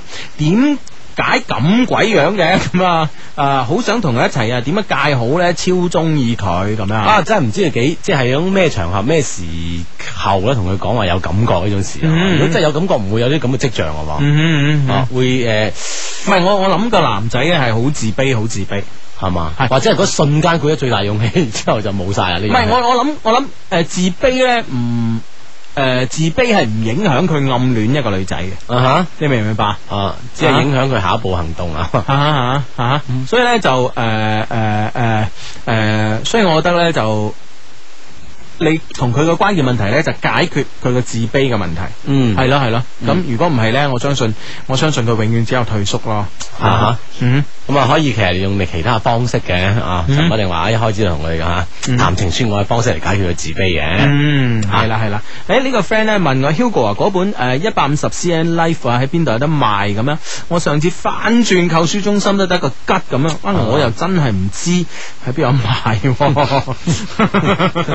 呢呢個 friend，誒我呃哋誒有呢個資訊再同大家一齊講好嘛？好啊，呢個 friend 講相低啊，可唔可以喺節目度派啊？成四千蚊咁多券咁樣，咁嗰啲咁我諗四千蚊剪唔到好多個人嘅啫喎。係啦，係啦咁我哋 friend 都上我哋嘅網站傾偈㗎啦，係啦先係啦啊啊係啦係啦係啦，吓好咁啊呢個 friend 咧就話。相低，我等咗個女仔一年，同佢講咗，不過佢拒絕，話我哋唔適合。呢個係咪藉口呢？我知佢有嘢噶，咁我以後應該點樣呢？係咪應該繼續等呢？喂，如果人哋真係咁面對面咁樣吓，一一一種拒絕，一種等可能都係無謂嘅嘛，真係可以諗住咩啊？鐵棒磨成針咁樣吓，嗯係咯。咁我覺得呢，就愛情呢，誒、我我我哋其實喺節目裏邊都反覆講過，其實愛情呢係。冇一個必殺技嘅，啊冇冇話一條橋教俾教曉你呢，你就掌握咗就 OK 噶啦。你係一定追到佢嘅，因為愛情係好玄妙嘅，人同人之間嗰啲呃诶。一個稍縱即逝嘅眼眼角眉梢呢，可能會令你產生愛情。啊哦，啊或者甚至乎一個一一個轉身嗬，嗯一個小動作等等，诶、就會產生奶癲啦，所謂嘅吓。係啊係啊係啊，所以呢，你你真係喺度等啊，或者我哋教咩招數俾你呢？我諗係唔實際嘅，關鍵係你覺得值唔值得？我覺得一個人就係咁樣，你覺得值唔值得？你覺得我為咗佢，我等一世都值得嘅？你覺得你係楊你係楊過等小龍女十六年你都值得嘅？咁、嗯哼我覺得你又等。因為你無怨無悔，你唔好話呢頭話我等，跟住咧埋怨人哋嘥嘥你時間。哦，咁樣咧就只能夠怨自己啊，唔係啊可以怨其他人，係啊因為佢已真經係當面同你講咗啦，係啊係啊係啊係啊，值得就嗯繼續。嗯覺得 OK，哎呀，都冇呢個耐心去啦，咁我哋就尋找另一片天空咁樣啊吓。係啦，诶，呢個 friend 幾識利用佢爸爸喎？點啊，爸爸？哎係啊，今日父親節啊嘛。佢話我有個問題想問下兩位情場相低啊，今日咧約咗個女仔嚟我條村睇父親杯足球 啊足球比賽啊，但係又唔知點同佢表白喎。啊！原來佢條村玩足球比賽嘅父親杯咁啊，嗯可能即係趁住呢個時節啦吓。係咯係咯係咯。啊哦，咁你可唔可以同佢講啊？我爸爸想要我有個想有個新抱啊啦。呢個父親節佢係想要一樣咁 嘅係啊嘢，有個心，即係有一個節日咁嘅願望， 係咯係咯，你我哋啊老人家啊，要達成個願望，係咯係咯因為我爸爸見到你覺得都好中意你 噃，全部玩老豆， 推晒落老豆身上，得唔得咧？我諗我諗得㗎，係嘛？特別呢種喺呢種節日嘅時間啊，對方其實一瞬間佢都揾唔到咩托詞去推你啊，我覺最得係推你兩推你 推你兩父子 我真啲我我發咗個 抖音，不老豆唔係粗口嚟㗎唔嘛？係哦咁啊唔咁啊佢推老豆咁啊唔啱啱咪先啊係嘛？ 即係點都要佢唔好意思推啊，係咪先？嗯係冇錯啦，冇錯啦，啊有一個 uncle 咁 一個 uncle 咁大嘅人喺度。哇！呢招係得㗎，我覺得係啊得啊 好嘢好嘢好嘢啊！呢個 friend 啊， 嗯，系咁啊吓，诶、好啦，呢、個時候呢，睇下诶呢封短嘅 email，我諗讀得晒嘅嗯吓，揸緊時間到啦。啊，email 嚟自我哋充滿感情嘅電子郵箱 eq 二零零三 at 一六三 dot net 有呢封信吓，咁樣呢封信嘅寫信嘅 friend 叫星啊，咁樣雙低 Hugo 阿志你哋好啊，诶、呃喺一個巧合嘅情況下呢，入咗你哋嘅官方網站啊，而且識到咗你哋嘅節目，诶、哇！呢、個真係一個好新嘅途徑喎、哦入網站，我哋官方先識我哋節目啊，係咯係咯係咯係咯係咯 OK 啊都啊，係咯係咯，一般都係識我哋節目先有網站嘅啫吓，咁樣吓。 OK 誒、嗯呃跟住呢，好辛苦咁下下載呃咗你哋一誒、一個 N 年嘅節目錄音。啱啱聽嗰陣呢，我聽到你哋講大家叫雙低，跟住呢又有人叫 Hugo，搞到呢，我以為你哋節目有三個人做咁樣。 佢話其中一個人笑起身呢，把聲好似杜汶澤啊咁樣。佢話好，因為查呢條友個名呢，又足足用咗五分鐘。原本呢。 誒、诶诶诶，原本咧想打杜汶澤噶啦，咁即係查嗰時啊唉，驚你兩個唔知係乜水啊嘛，唉，咁啊，佢話唔知邊一位係咧咁啊樣，你知杜汶澤定我知杜汶澤？唔知啊，啊，應該都唔似嘅，應該都唔知嘅， 係啊因為咧，我依家咧都仲分唔清你哋邊個打邊個，因為你哋兩個把聲咧好似差唔多一樣咁嘅，咁啊，哦啊或者阿志把聲咧，诶、即係诶、呃感覺成熟啲啦，唉，都係唔知啊，極其混亂啊，根本咧冇咩理由發 mail 俾兩位嘅咁樣，就係分唔清 啊係啊，一封無聊嘅 mail 咁啊，但係咧诶。呃但系咧，尋日咧，誒喺喺名為你哋嘅 friend 啊喺你哋一些事一些情嘅 friend 嘅群入邊呢，竟然呢聽到一個男仔想約個網友女仔見，個女仔呢就話唔得閒啊，點知個男仔打咗句 friend 嚟啊嘛，哎咁樣啊，我睇完之後呢，覺得一種好怪嘅感覺。原本呢，呢句話呢係你哋用嚟喺電台上邊誒、呃有親即係點啊？有親切感嘅一個説話嚟嘅，嗯聽眾之間嚇啊結果咧俾啲人咁樣 用，好怪啊！係啦，就好似咧變成咗一句幾有危險動機嘅説話啦啊！有啲咁嘅 事，當然呢啲只係我個人觀點，純粹係講講啫咁樣啊。跟住咧仲有嘅啊，正點報時翻嚟繼續呢封 email 啊。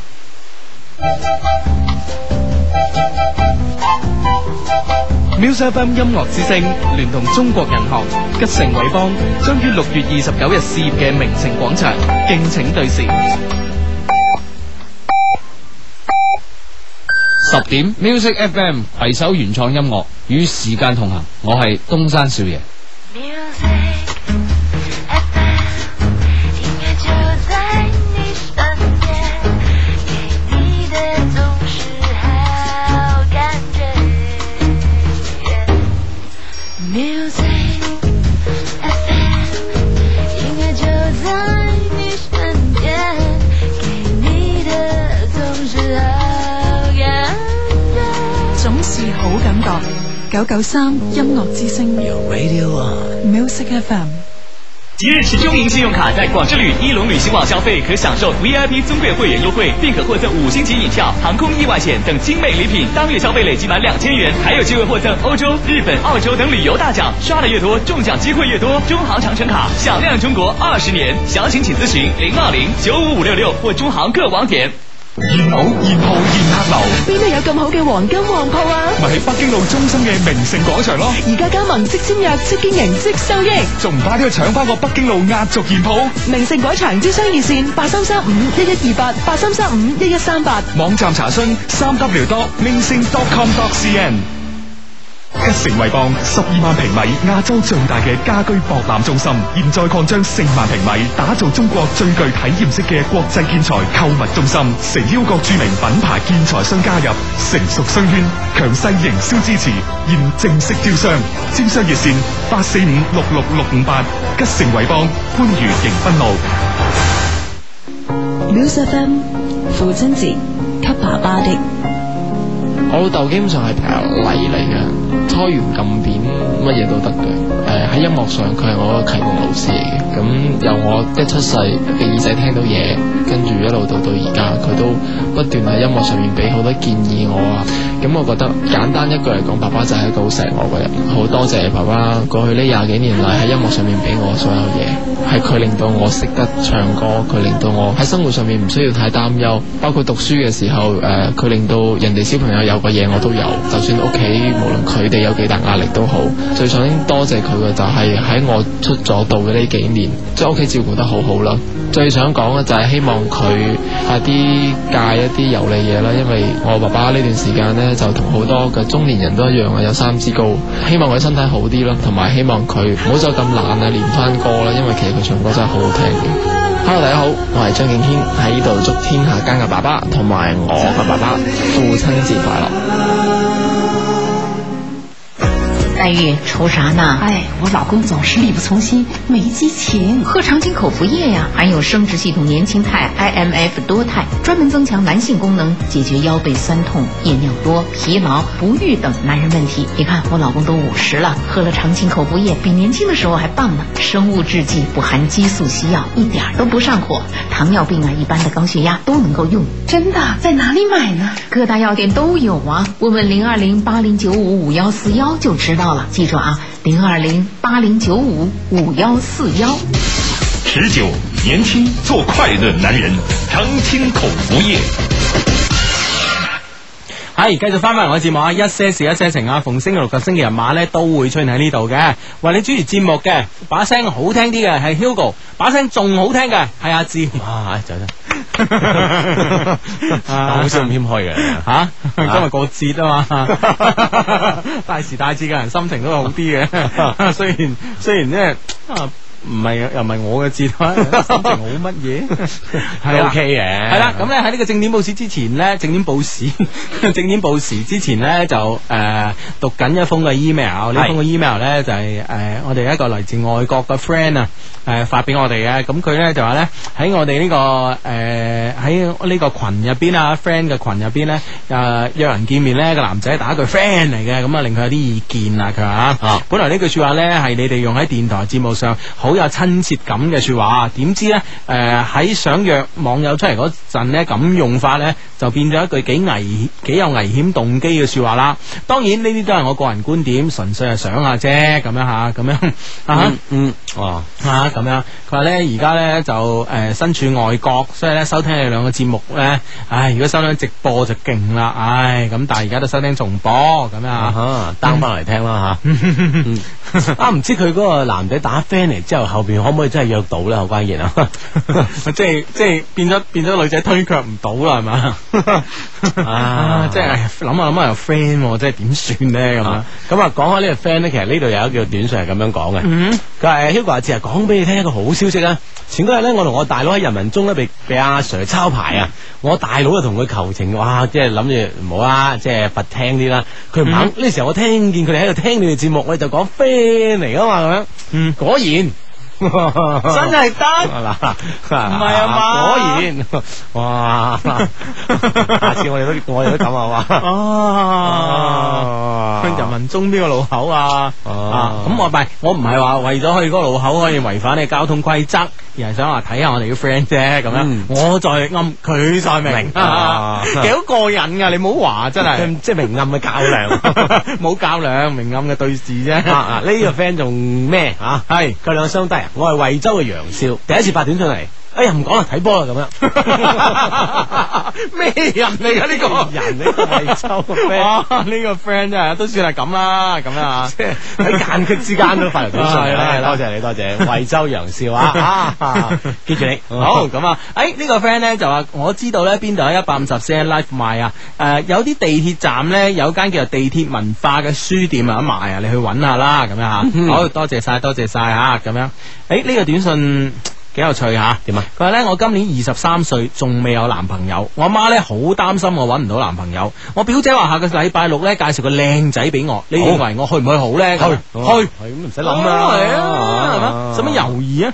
其實咧，我而家越嚟越覺得咧，相睇咧係一個誒、呃識男朋友或者識女朋友一個相當之好嘅機會嚟嘅。即係好似以前覺得呢件事好似好 out 咁啊！係啊其實對係啊於呢個社會喺呢個現今社會當中，人與人之間嘅交流產生咗好多變化，嗯呢係啊種係啊方式其實都係得嘅，我覺得。嗯嗯嗯嗯嗯，啊，係啦係啦係啦。首先係過咗家長嘅關先啦，係嗯嗯嘛？幾容易以後交往啊！嗯嗯，冇錯啦，吓咁樣。誒啊，原來我哋我哋都有啲 friend 咧睇過一一百五十 cm 嘅生活嘅，嗯佢咧就話咧誒，琴晚講嗰本書嘅名叫《一百五十 cm 嘅生活》，作者係誒高木直子，我上年就睇咗啦。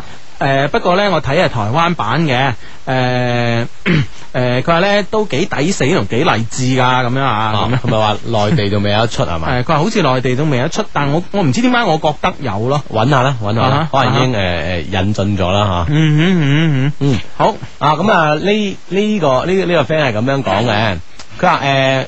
我男朋友咧，誒、戒我嗰陣咧就話同佢之前啲女仔咧女 Y 講咗分嗯手啦，不過一齊一個月之後咧，佢又揾翻 Y，喎因為經過一件一件佢差啲被學校開除嘅事件，佢嗯又同翻我一齊，但係咧就一拖二啦咁嗯樣，話點辦呢？咁樣？咁一拖二哦，一佢話我，不過我前幾日咩啊短信仲啊，仲短信開始未嚟完緊啊，好嗯哼，我哋等佢嚟埋先啊，嗯啊哈。咁你你你覺得點啊樣？嗱，我先我先睇我先睇誒、呃前邊個內容啦。我我覺得呢呢件事呢，可能因為呢個差啲被學校開除呢件事呢，可能誒、呃我哋發短信嚟嘅 friend 呢，就的確幫咗手啊，嗯哼令到佢即係話即係過咗呢一劫。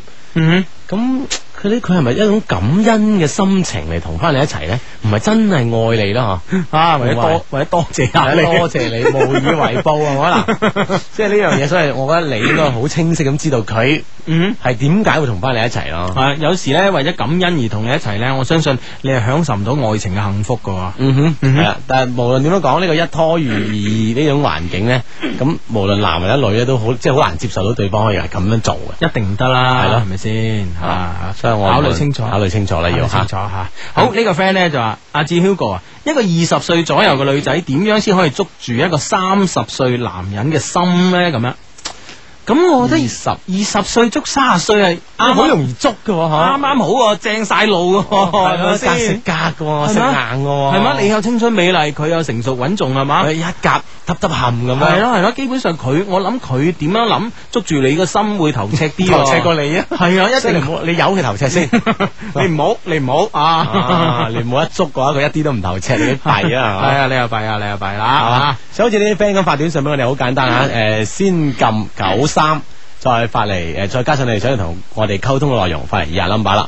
中國移動用戶零三六三九九三，聯通用戶八零八八九三，小靈通用戶一一八六零八八九三，咁就 OK 啦。嗯，好啦，咁咧喺大家發呢個短信嘅時候呢，我哋又攞出一封 email 啦，嚟自我哋充滿感情嘅電子郵箱 EQ 二零零三 at 一六三 dot net。嗯啊，Hugo 阿志你好，三年前呢，喺一個無聊嘅晚上啊，我發現咗你哋嘅節目，嗰、個係你節目嘅第一期添，仲要咁啱。係啊，我就俾你哋爽朗而略帶輕狂嘅笑聲深深吸引吸引住啦。此後呢，我將你嘅節目呢介紹俾我嘅 good friend。誒、tennis 啊咁樣，佢對你嘅節目呢讚賞有加，仲經常用你哋嘅王牌節目心理測驗呢嚟測其他人，喺呢個同學朋友中引起極大嘅反響啊！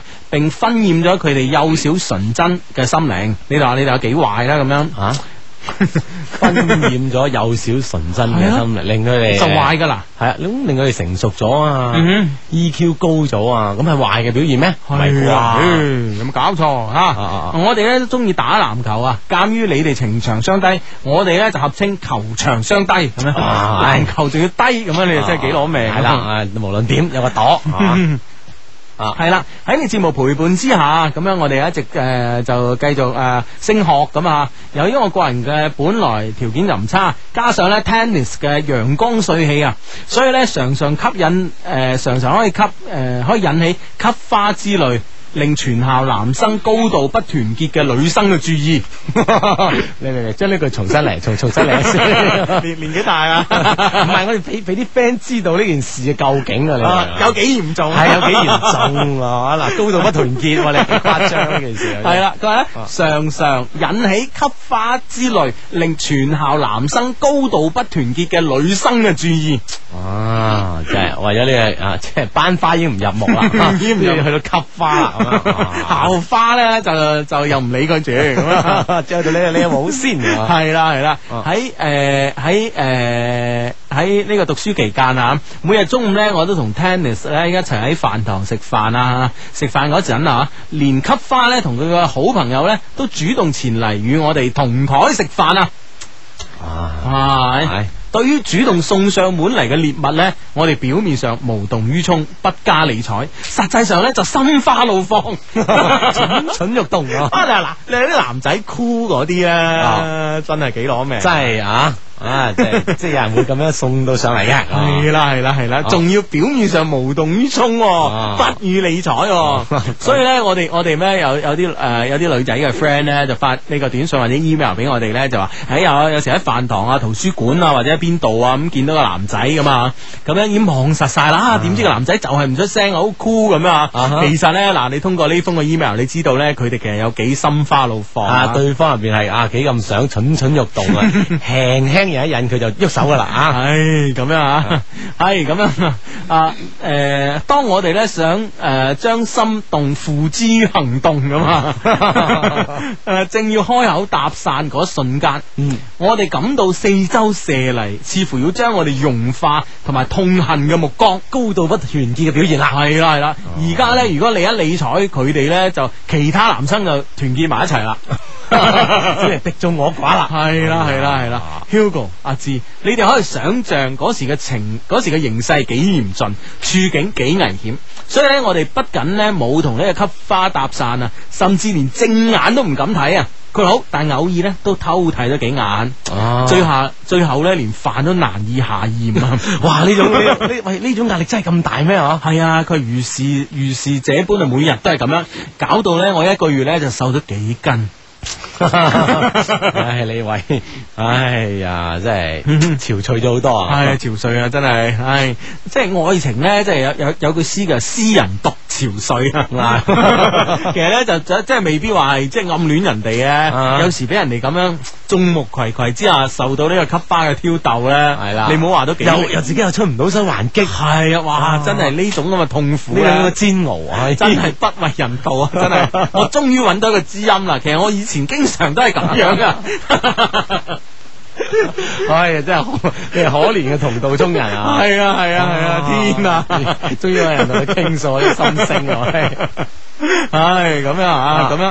佢話咧，可能睇到我哋兩個都冇咩表示啩。後來咧，吸花就唔嚟啦。唉，終於咧，雖然我哋終於可以食上一餐安樂茶飯啦，但係咧細細諗翻起身咧，真係有啲抱心嘅哭泣啊！唉，呢個係一個千載難逢難逢嘅桃花運啊嘛，就係咯啊嚇。佢話咧，但係咧，由於得到如此嘅肯定啊，我信心大增，甚至咧有咗啲自戀嘅傾向啊！咦，啊 即係唉，吸花都主動嚟，係啦啊係啦整撩咗我一個月，我唔理佢先離開啫，係嘛係啦係啦係啦，後尾啊過咗學期之後呢，我就主動向一個喜歡嘅女仔表白，哦但好遺憾，只係書面嘅表白，連我對自己呢個愚蠢嘅舉動呢都感到驚訝。唉，愧愧我呢，仲做做咗你哋咁多年嘅 friend，所以呢，不單止啊冇被理睬啊，反而呢打擊咗自己嘅自信心，從而呢產生咗自卑感，並陷入冰封寒凍的寒武紀時期。嗯哇！由自戀到到自卑，哇！呢一瞬呢個轉變真係幾劇烈下，啊唉，真係慘啊啦！真係唉，愛情啊， 成問世間情為何物啊，直教人生死相許啊，真真係相許啦 唉，真係啊！直到呢個學期啊，佢終於出現啦。初次見面嘅時候呢，佢就俾咗一個令我誒、呃最深迷失嘅燦爛微笑，最深迷失。哇！呢種感覺咧，真係幾美妙咧，真係。哎呀，呢個燦爛微 笑吓，係啊，真係影響你一生啊！真係系啊，就喺呢一瞬間，就係、用呢個簡，就係、呢個簡單嘅表情啊，足以使我內心嘅抑鬱咧，頓時煙消雲散，令我重新振作起嚟啊！慢慢地，我變得樂觀開朗，亦慢慢地中意咗佢。嗯，喺我心目中呢，佢係佢就係我嘅天使，我嘅 維納 斯，我嘅丘比特。丘比特唔關事噶，丘比特中間搭線嗰個人嚟嘅，得閒射下呢個，得閒射下嗰 個，唔關唔關事。啊係啦，丘比特呢，以我哋今日嘅言語嚟講呢，就係一個愛情古惑 仔。咪即係你你要多謝佢，但係對方唔係你嘅優比特，唉，冇錯啦，係咪先認錯誤，認錯誤係啊！啦係啦，唉，一瞬間諗 諗咗啊太多西方嘅名字堆砌上去係啦係啦係 啦，係啦啊！然而啊，我哋每次見面咧，只有眼神嘅交流啊，冇一進誒冇進一步嘅發展。隨住咧，我哋放電嘅頻率越嚟越高，越嚟越密。係啦，佢似乎發現咗啲乜嘢，就開始迴避我啦。哎呀，哇你你電親佢啊你你啲 walk 係咪太勁啦？啲係 walk 咯數哇過 過咗佢嘅負荷啊！你明唔明係啊啊，？搞到佢唔過啊，大佬。係啦 哎佢避佢咁點啊？係啦，人哋二百二嘅，你行三百八就死啦。哦啊，Hugo 阿芝啊，你哋話咧，我點樣表白咧，先可以令佢一下子就接受我咧？我希望咧，我哋可以迅速地開始啊，發展並奠定呢份戀情咁樣。急啦啊！呢個 friend 有啲急啦。嗯系，佢話咧，诶、但係咧嘅诶嘅前提係咧，唔影響高三嘅學習，然後咧可以報讀同一個學校，大學見。哦，哦，對方都係一一個高三嘅女生嚟啊。係啦係啦係啦，哦啊嚟自阿 Hank。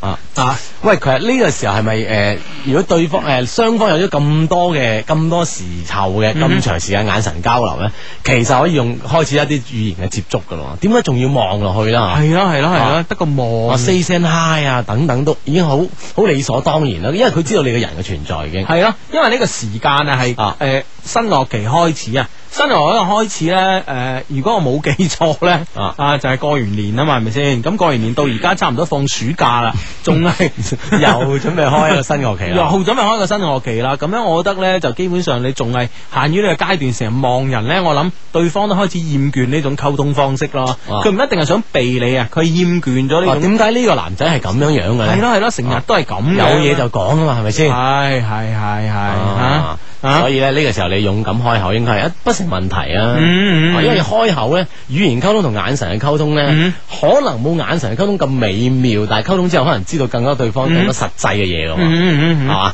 係咯，開始啊，開始啊，唔好唔好再再眼神啊，語言咯，啊同埋咧，我諗咧就诶、呃因為咧的確咧呢、個高二個學習即將诶、呃踏入高三啦，我諗啊學習。嘅任務係非常之繁重嘅，系，所以咧，如果係即係語言咧，我相信咧就一時半刻咧又講唔清楚，大家冇咁多時間。咁、嗯我諗可唔可以咧，就譬如話呢、個誒、呃一齊放學啊，諸如此類，咁一齊行啊，或者扮偶遇啊，咁啱嘅嗰招咧，啊，我話我話雙方之間咧有咗啲語言溝通啦，啊或者對彼此之間一種鼓勵咧，嗯喺呢個階段咧，雙方應該都嗯覺得係好難得嘅。係啊呢種難得咧，啊就為你哋以後發展奠定基礎啊嘛。嗯好不好啊？啊，係啦，係啦，係啦，嗯係咁啊，你 friend 去去就得啦啊。跟住咧就诶講啊講翻頭先嗰個短信啊，係即係一一拖二咧，又又嗯有第二條啦，有新嘅消息新嘅第二條短信嚟啦。佢前幾日咧，我就知道佢又多咗條女，哇！诶，佢而家放假，準備同 Y 一齊去玩，嗯仲擺明會同佢上床添咁樣。但係咧，我同佢一直都有性關係啊，佢同 Y 未有過，哇！我真係迷啦，呢次點辦啊？啊你唔使迷呢啲壞人啊，由佢啦，係咪先？擺到咁明，係咯，嗯係咯。咁你你仲可以制止到佢咩？你以為係啊係啊，你以為你得咩？係咪先？冇噶啦，壞人嚟嘅呢個啊係啦，壞人嘅最起碼嘢就起碼不予理睬先啦，好唔好先啊？嗯嗯。另一條短信，呢個 friend 講，佢話同美國男仔拍拖咧，真係麻鬼煩啦咁啊！哎明明我係東施 啊，西施東施啊，明明我係東施，無論我點將我最壞最醜一面俾佢睇，佢都覺得佢更加會覺得我特別喎。佢條件太好，我真係有少少擔心啊！麻煩麻煩啊！我哋咁你想唔想同佢啫？呢個係 friend，啊如果你中意佢，咁佢又中意你，咁咪 perfect 咯。哦，點解你將咁你最唔好嘅一面俾佢睇啊？而且而且你你你你你劍走偏鋒得咁緊要，你將個最醜一面都俾佢睇，佢都咁中意你，話你以假如你哋兩個嘅結合啊，你以後嘅生活真係好舒服嘅，應該會係咯，我覺得可以用執到呢兩個字嚟啊，形容對啊方嘅條件又咁好，係咯係咯係咯，咁你你仲猶豫咩？去馬啊去馬。你揸住唔好放手呢件事啊嗯！嗯係呢個 friend 俾個好消息我哋啊，係個相低係原來東方賓館一樓餐廳啲女服務員咧有啲好索 噶，搞到我食都唔想食，掛住及女，建議你哋啊建議咁 啊，啊東方咁啊賓館一樓，OK，啊好，橫掂你電台近啦，嗯收到風，多謝啊嘛。好，咁呢個 friend 嘅短信呢，就係哥哥你好啊，一個幾有錢嘅男仔呢，成日問你借錢，係咩意思呢？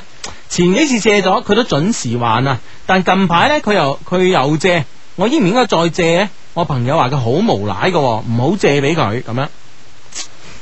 好啊有錢嘅男仔成日借錢啊！啊，呢、個呢、個誒、呃 case 咧，令我諗起咗另外一個 case。點啊？誒、 令我諗起另外一個人啊。嗰個人咧姓賴，姓賴嘅嗯姓賴嘅，真係死啦！咁啊呢個，咁 啊當然姓賴嘅最最最唔好係佢啦啊咁嗯啊，叫賴昌星啊。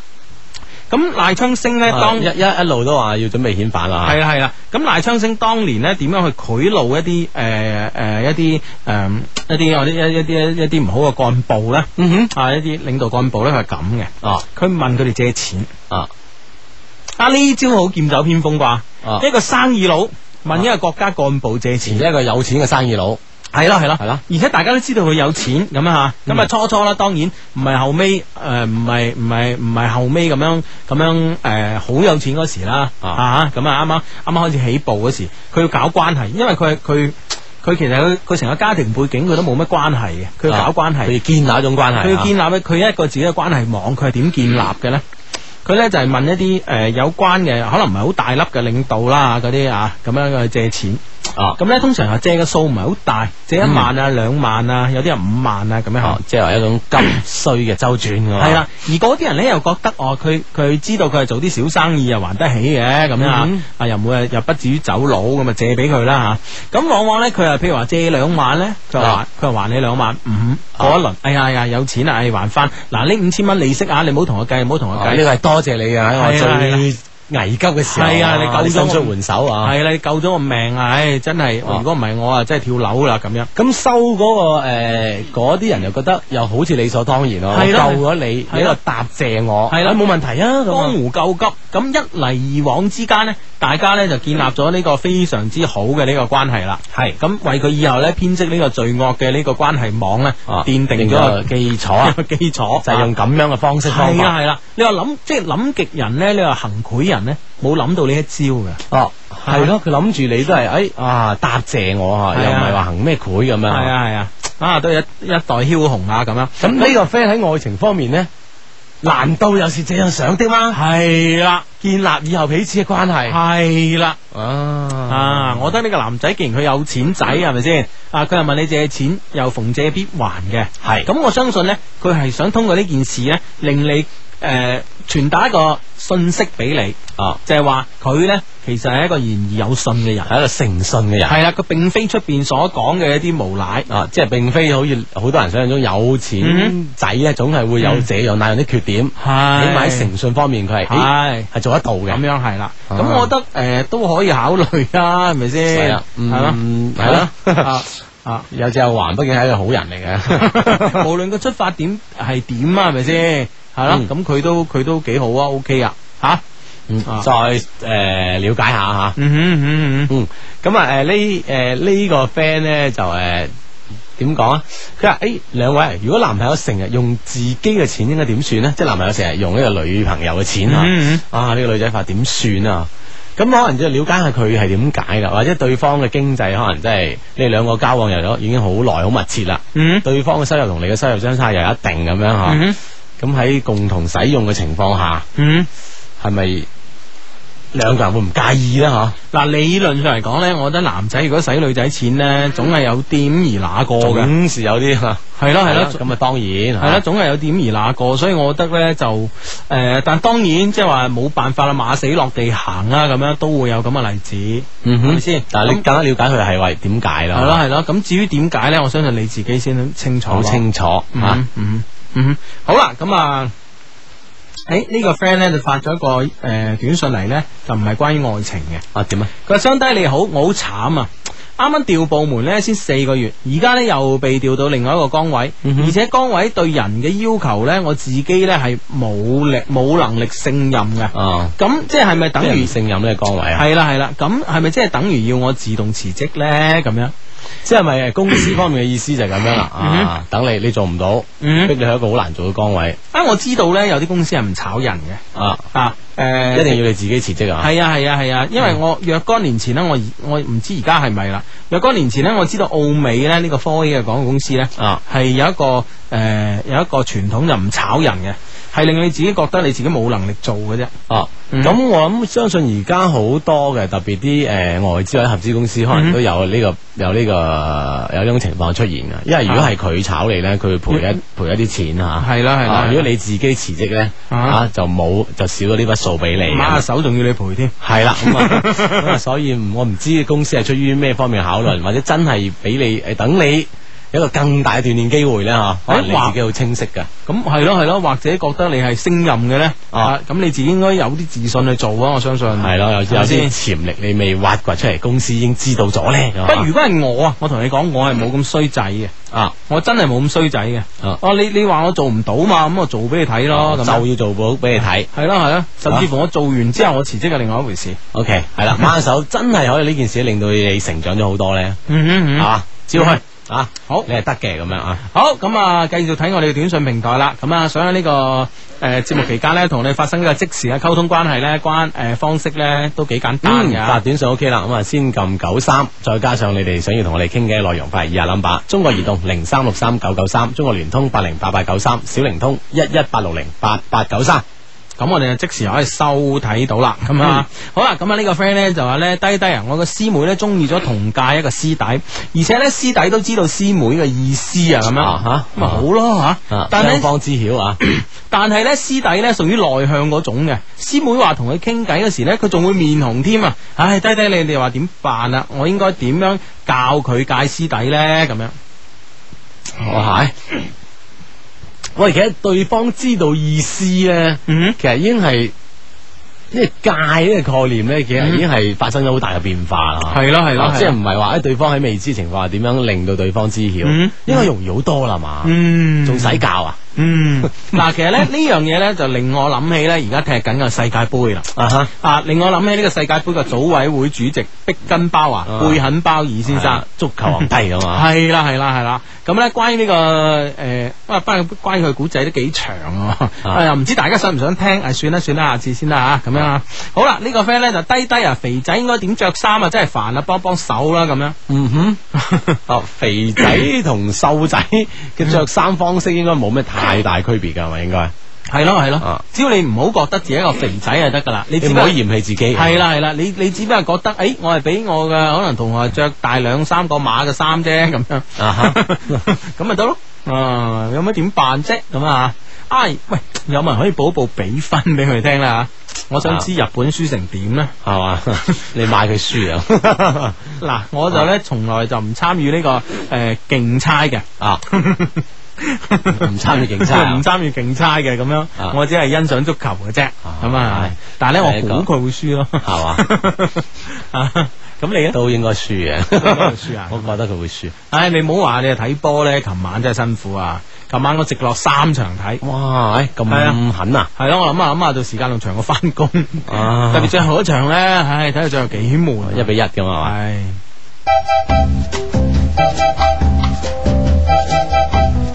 Music FM 音樂之聲聯同廣州潮流仁愛醫院、皇庭家具城、中國建設銀行廣東省分行、吉盛偉邦敬請對視。劍橋話你知，依家係二十二點三十分。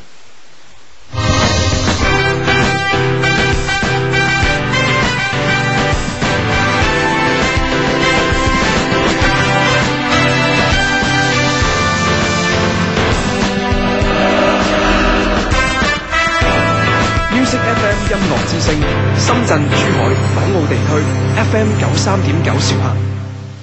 一人有一个梦建设银行乐德家个人住房贷款，让你轻松拥有梦想家园。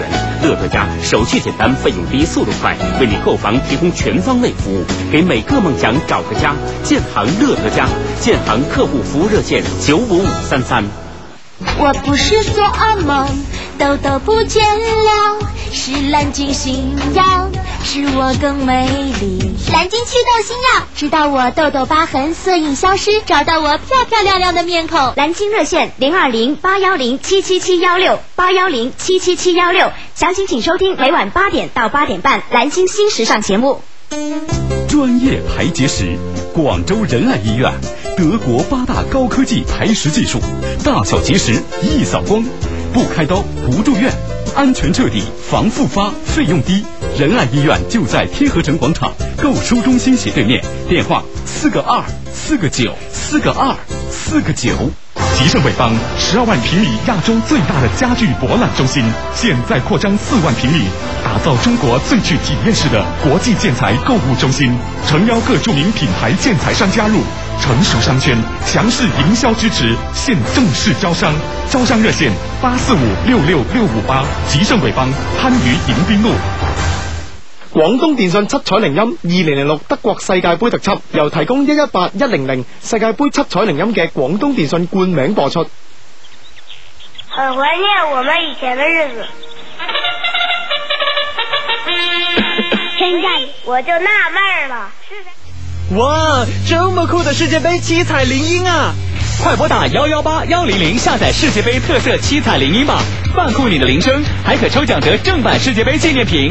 拨打幺幺八幺零零，世界杯听你的，详情请咨询广东电信一万号。是 hit 流行曲。之甜經典歌曲。 You give your hand to me。古靈精怪嘅聲音。連班 band 拖出你，就會 feel 到種種驚喜。要百變彩鈴，就打一二五三零。愛一世音樂，愛彩鈴一二五三零，逢周一至周五早上八點半，潘多拉為你主持。 Music FM 父亲节，给爸爸的。呃，我爸爸呃蛮搞笑的，他是样子非常的呃斯文，但是呢呃看起来大家会觉得他不会开玩笑，就是很斯文的那一种，但是他会疯起来，他会突然间在家里跳舞给我们看的那一种。我父亲是一个，就是他是一个刻苦耐劳的人，就非常的呃努勤奋工作的，所以其实很多时候他都在工作，但是我知道他很疼我们，很疼很疼惜我们，所以很多方面他很像我，如果我们希望做些什么，他都会支持。对啊，所以我觉得我父亲就是一个很典型的华人的父亲吧。最想跟爸爸说的一句话，就是跟他说谢谢，还有跟他说我爱你。祝全天下的爸爸父亲节快乐！我是蔡淳佳。哇，阿妹，你最近漂亮了好多啊！是啊，我六年的妇科病啊全好了，心情一好，人也漂亮啦。在哪儿治好的这么快？在广州仁爱医院妇科呀，那里技术可先进了，高科技治疗盆腔炎、宫颈炎、阴道炎、子宫肌瘤就是快。看妇科到仁爱更专业。广州仁爱医院地址：中山八路公交总站对面，仁爱天河医院天河城广场购书中心斜对面，电话四个二四个九。广州仁爱医院电话四个二四个九四个二四个九。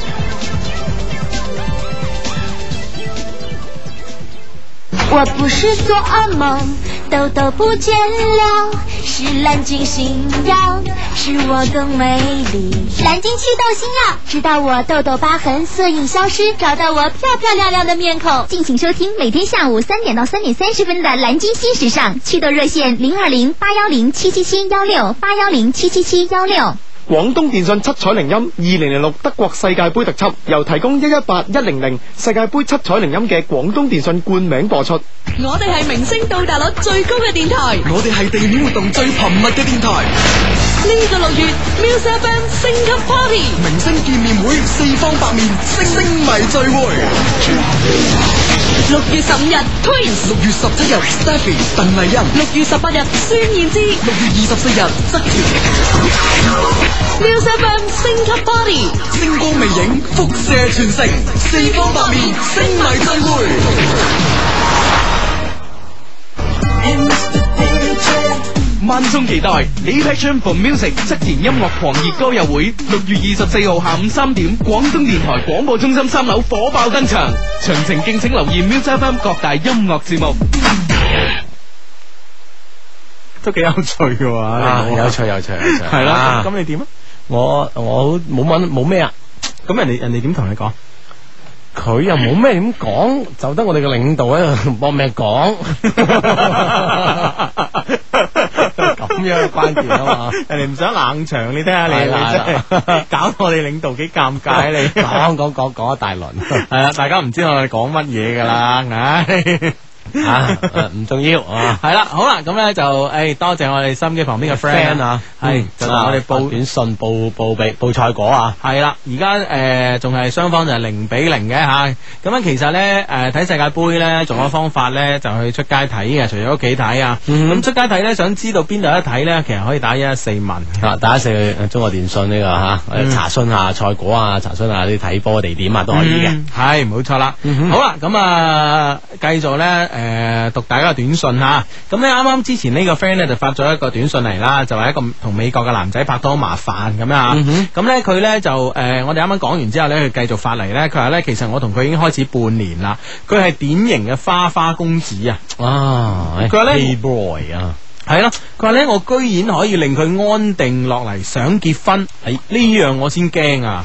自己都唔信哦係啊係啊係啊！佢話咧，我自己咧唔夠自信，全盤接受哦佢嘅厚愛咁樣。咁咁我諗我諗冇嘢噶吓，即係呢樣嘢愛與被愛咧，其實係唔嗯係唔需要公平嘅。係啊即係你記住呢一點啊，唔係啦需要係啦公平嘅。係咯，佢認為值得佢就愛你，你又係值得你就俾佢愛咗，你愛佢咁樣。系啦系啦，唔好理佢啦，唔好理佢啦吓，咁样诶自信啲，自信啲，可能你身上有好多優點啊，你係自己都唔了解，知嘅吓，係咪？系咁啊！呢呢個呢個 friend 係咁樣講，佢 Hugo 阿志啊，琴日咧開始聽你哋節目㗎，個名有冇诶？如果打錯嘅話真係唔好意思啦，哎呀嗯打啱晒喎吓，嗯佢事關電視機又壞咗，電腦啊 short 咗，又係我五年嚟第一次收聽電視诶收聽收音機咁樣啊嗯。佢話如果以後咧再有種機會咧，就一定會再捧場。你有冇搞？ 即係以後就唔捧我哋場啦。係啦，除非呢樣嘢壞，嗰樣嘢又壞啦，咁有冇搞錯咧？啊呢個湛江嘅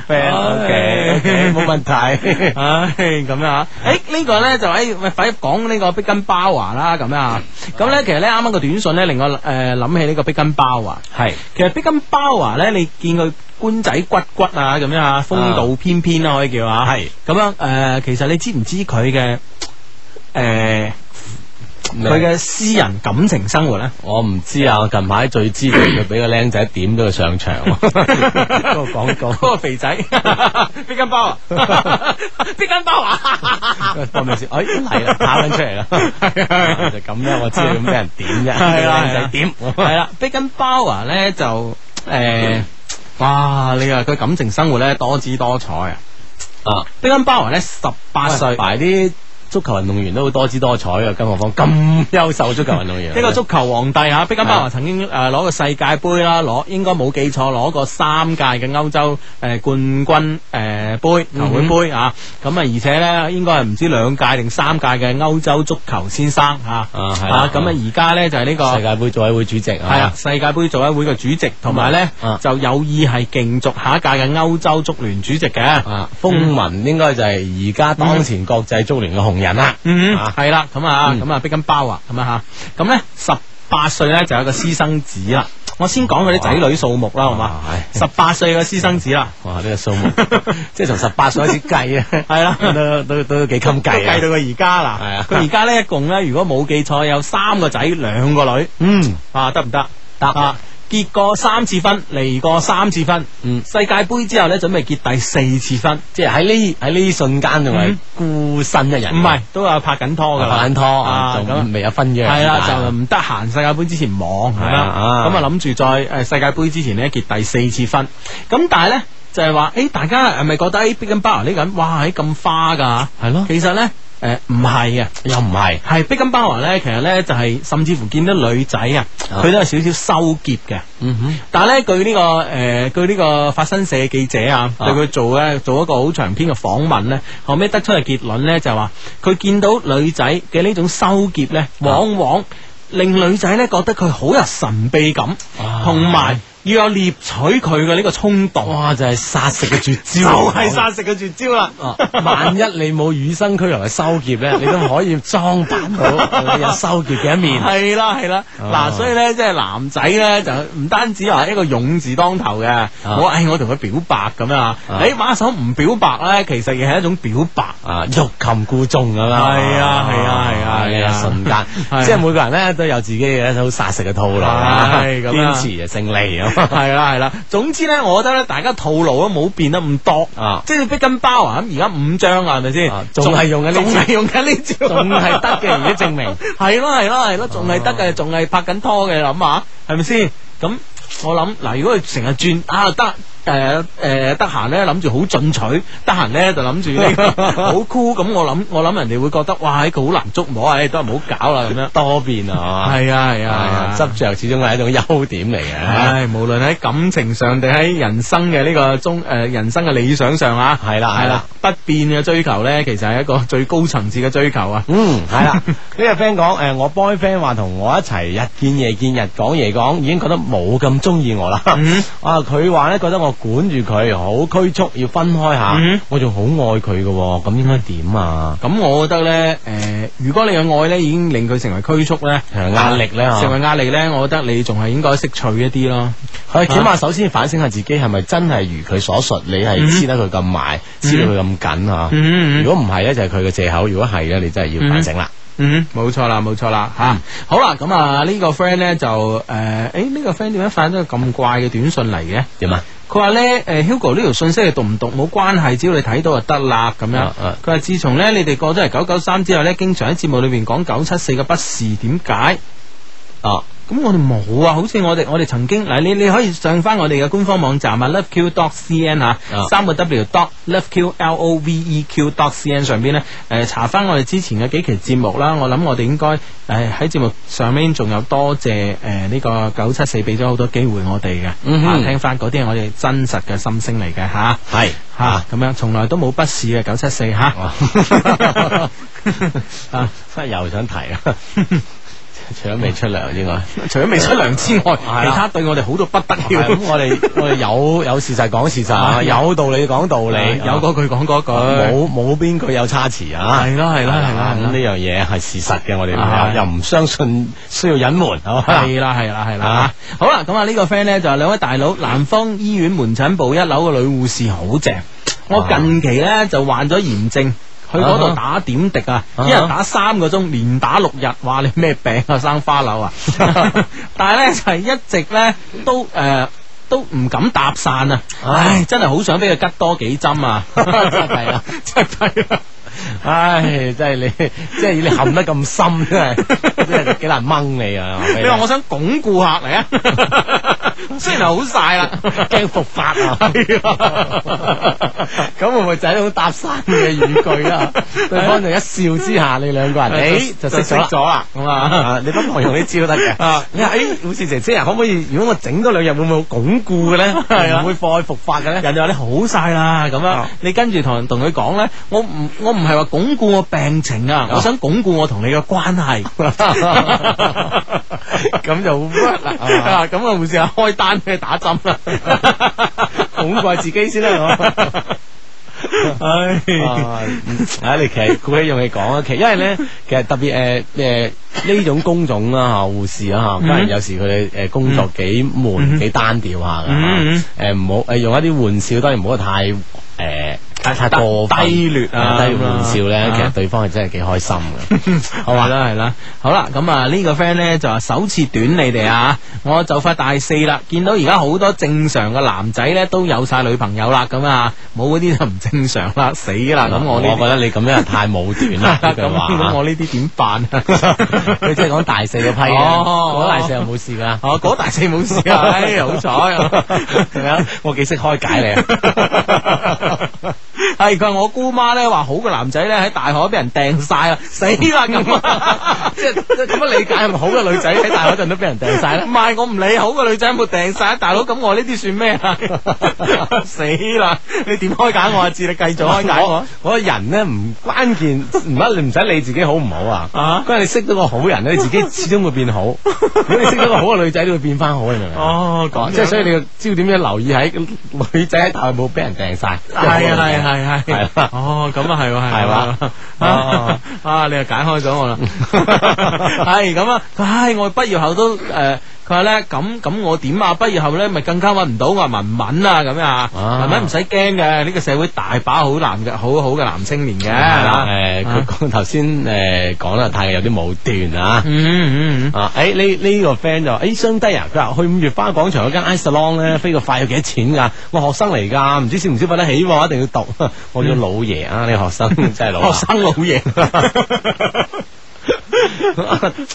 五月花廣場 i salon 你講我真係唔知，唔係因為我哋去剪咧，全部都唔使錢 sponsor 啊，係 sponsor。我我哋下次了解下。系啦系啦係啊，因為咧，其實我哋點解誒間唔中都提下呢呢間嘅呢個髮型連鎖機構咧？係因為我我到而家都諗唔明呢間機構咧，佢想點啊佢佢想點？會唔會真係有啲咩咧？想係啊有啲驚啊！係有啲驚啦。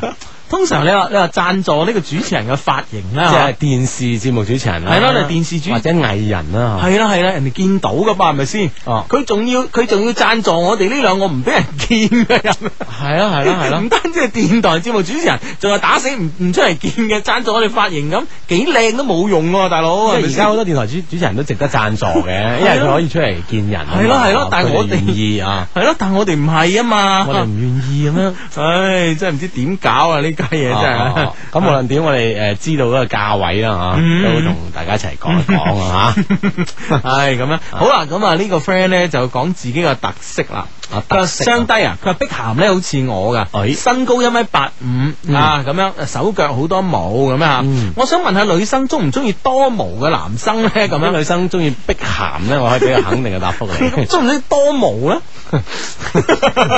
手腳好多毛咁啊，多程度去到邊？ 係啦，嚟自深圳嘅李建輝先生啊，發個短信嘅。我相信咧，誒總係有有人中意有呢個特徵嘅人嘅，嗯係咪先？係啦係啦係啦啊你唔使介懷系嚇咯，。我唔系，我谂多毛咧輪唔到碧咸啊，我諗肺高嗰啲真係好多毛啊，嗯係咪啊？係嘛？係係啦咁啊，都有人中 意嘅，都有好多人中意，好多人中意係啦 啊啊！呢個 friend 啊，相低你好，我男朋友話要同我 M L 喎，點算啊？咩 M L 對你哋咁咩？對誒，對你哋咁重要咩咁樣啊相低你哋係咪中意 M L 嘅人咧咁樣啊，咁樣嗱，我嗱首先 咧，我哋咧就唔可以代表你嘅男朋友嘅，係咁 M L 對於我哋係咪好重要咧？同埋對於你嘅男朋友係咪好重要咧？係兩個概念兩嚟個嘅，啊概念，係唔係因為我哋話重要，佢係啦哋我哋話唔重要，係佢啦就唔重要啊嘛。啊係冇錯啦，咁樣我我諗因人而啊異嘅。系啦，我哋咧其實一直都鼓勵咧就呃係诶诶發乎情，止乎禮啊，係啦係婚前有性行為係唔啱嘅，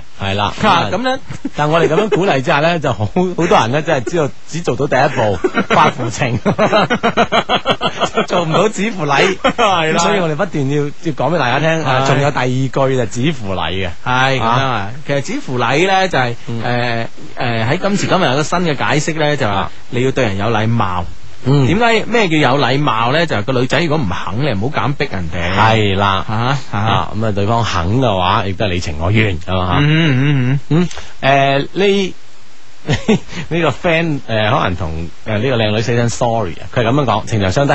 我今日坐公共汽車嗰陣咧，無意中撞到個靚女嘅胸部，我覺得好唔好意思。啊哦，咁東莞嘅 friend，咁誒又冇辦法再同呢個女仔見翻 say sorry 啊。嗯哼嗯哼咁我哋節目講聲啦。系啦，咁啊，诶，今日咧邊個搭巴士嘅時候俾人撞過個胸咧？咁樣個靚女啊，啊，咁樣就有嗰個人同你講 say sorry，say say sorry 啦，咁啊，真係唔係有意嘅啊。系系系，好咁啊！呢個 friend 咧就話咧，诶，失戀有咩方法度過咧？點樣可以盡快忘記過去咧？咁啊，咁兩樣嘢啦，第一樣嘢咧，寄情於你自己嘅學業或者工作，咁第二樣嘢咧就盡快揾一個新嘅戀情嚟替代佢。嗯，係啦，只要有另一種嘅精神上嘅寄託咧，就容易忘記啦。啊，嗯嗯，呢個呢呢 個呢個 friend 係咁樣講，喂我係你啲新聽眾啊，嗯聽到你節目覺得好搞笑，不過我分唔出你哋兩把聲，覺得一個笑得好詭異，好靈異，點點笑 㗎？最尾最尾一句先關鍵，小菜，哇！即係佢想佢都想我呢種詭異同靈異嘅笑聲，點笑㗎？ 唔知啊。 啊，真係搞笑啦！啊系咁样，诶、呢、個个 friend 咧，呢、個个短信咧，我覺得都诶、幾几有一定嘅特殊意義啊，係嘛？佢話無處不在嘅上帝，咁我哋冇冇咁靈異嘅，啊我哋啊 冇冇咁神秘嘅飄忽啊！系我中意咗附近诶、誒住喺附近嘅一個女人，我知我得知佢咧起碼比我大五歲啊，嗯，但我仍然喜歡啊。佢話識比自己大嘅女仔點識好咧？要注意啲咩咧？幫幫手啦咁樣。我諗咧，識比你大五歲嘅女仔咧，關關鍵咧係就係你而家幾大。如果你十五歲，你想識一個二十歲嘅咧，我諗嘅就問啦，啊大家距離啦係啦。 阿志華頭就問啦，係。但係咧，如果你而家係呢個誒、呃你而家係呢個二十三歲咁嘅二十八歲咧，我覺得個距離咧就近好多嗯就近咗啲咁樣啊。咁、我覺得你首先唔好唔好自我催眠地咧，將呢個年齡嘅問題睇得咁大，搏命咁將件事擺喺首位啊！係啊係啊，如果你自己都好好將呢樣嘢擺喺心度咧，我相信咧，咁你誒誒、呃呃我相信對方都拒絕得到嘅。同埋咧為你追佢咧。诶，呢樣嘢有好多設置障礙啊設置一障礙令你自己唔可以放開手腳啊！嗯，你明唔明白？即係空有一身好本 領啊， 係啊，施展唔出嚟啊，你係啊，係啊，係啊，係啊，係啊，吓咁咁咧所以要就首先自己放低呢件事先。系冇錯啦，咁樣咁樣咁樣咧，你先可以，你先可以咩噶嘛？係咪？嗯你先可以诶、得到你嘅真愛嘅啊吓。嗯，呢個 friend 講話點樣先可以使一個女仔咧同我講心事咧？次次我問佢，佢都唔肯講嘅喎，成日都話我唔了解佢，即係你又唔講心事俾佢聽，我點了解你啊？係咪嗯係咯係咯先？第一次發上嚟 咋，俾下面讀下啦，咁樣啊咁。樣我覺得诶诶，我覺得其實可能了解心事咧，唔好用直接問嘅方式咧，對方反反而容易敞開心扉啊。係啦係啦，你問喂最近有咩心事啊？ 或者咧，就有時有啲嘢需要拋磚引玉嘅，係係講下自己嘅心事咧啊哈，啊引起對方一啲共鳴或者佢嘅唔同意見，咁佢就將佢自己就舉例啊， 舉自己做例子講翻出嚟嘅，嗯咁相信會容易啲啦，係嘛？嗯啊，係咯，係咯，係咯，係咯，啊咁樣诶，呢、個呢、個可以可以成語裏边可以叫拋磚引玉啊， 係啊，拋啲嘢出嚟就引佢啲嘢咁啊吓。唉，好啦，咁啊，诶，呢、個呢、個呢、個短信呢，同之前嘅若干個短信呢，可能都有啲相似啊。佢話呢，呢、個 friend 話阿芝啊，今日呢，我見翻佢啊，呢、個男仔啊，嗯同另外一個女仔一齊，我心呢有啲不是滋味啊，感覺呢係咪唔正常啊？但係呢，我已經唔同佢一齊噶啦，我係咪好執着呢？咁樣吓。哦咁、我覺得又唔係唔正常嘅，我覺得都係正常嘅反應嚟嘅，係咪？嗯哼，係啦啊，诶，嗯正常反應就應該都冇咩太，哎唉呀。係咯，我覺得係一個正常反應啦，有係有啲唔自然噶啦，嗯，係咪？唔通佢上去拍膊頭啊？哎呀，介紹我識啊，跟住同個女嗯仔講，哎呀，你好卡哇伊啊，我哋幾時一齊行街咯？咁啊，唔會噶嘛，反而仲係 friend， 唔會噶嘛，呢樣嘢你會嚇親佢噶嘛，啊吓，係咯係咯啊，呢呢個 friend 咧有呢個問題都幾咩嘅吓，嗯佢話相低啊，我男朋友話我攞咗佢第一次，要我負責任。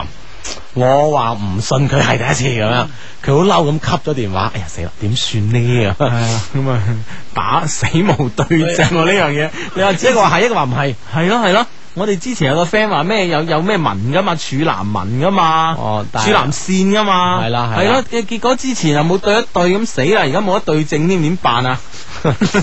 哇！對方好嬲，扱電 話。唔係，我覺得咁樣。诶，呢、個發短信嚟嘅呢個呢、個女仔咧，如果你唔係介意，诶係唔介意佢係咪第一次嘅話咧，咁咪氹翻佢啦啊吓。如果你係真係介意嘅話，咁你就要考證一下先知道係咪啦啊。唉，我覺得個男仔如果攞到呢樣嘢嚟做藉口咧，啊，基本上係一個小男人嚟咯，啊，即係小男小男人冇乜出息噶咋，你同佢以以後你唔會有幸福噶，如果佢唔改，系嘛係啦，所以我覺得你應該打個電話俾佢，嗱，你話我而家俾個機會你。你改唔改呢樣嘢咁樣佢話都係唔改咁啊，唔改算，我負起呢個責任，我負我咩咁 我孭你 嚟啊系啦系啦，但系真系咯，我覺得如果個男仔咧分手嘅時間咧，當然诶、呃男仔诶、呃如果唔想同個女仔分手，佢揾各種各樣嘅藉口，係啊冇錯但系咧，如果揾到呢個藉口咧，我覺得呢個男仔诶、呃都係趁早同佢 say bye bye 好啲咯。啊啊啊，goodbye my love 嗯咁哼啊。系咁啊，诶呢呢呢個 friend 係咁樣哦，點樣 kiss 啊？點樣 K 啊女仔一啖先係自先自然呢？或者或者問佢攞第一次都得 㗎，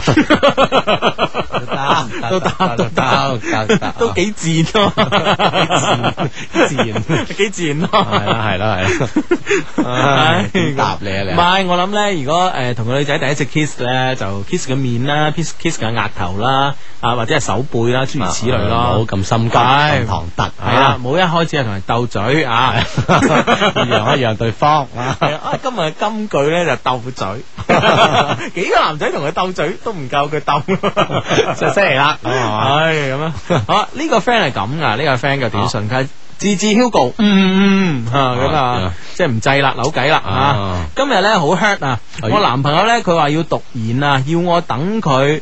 嘅話咧，誒、要我等佢啊，嗯咁嘅話咧，我對覺得對我唔公平，喺讀書期間係唔可以結婚嘅，所以咧要同我唔分手生唔可以 咩？哦唔可以結婚，為何為何要分手咧？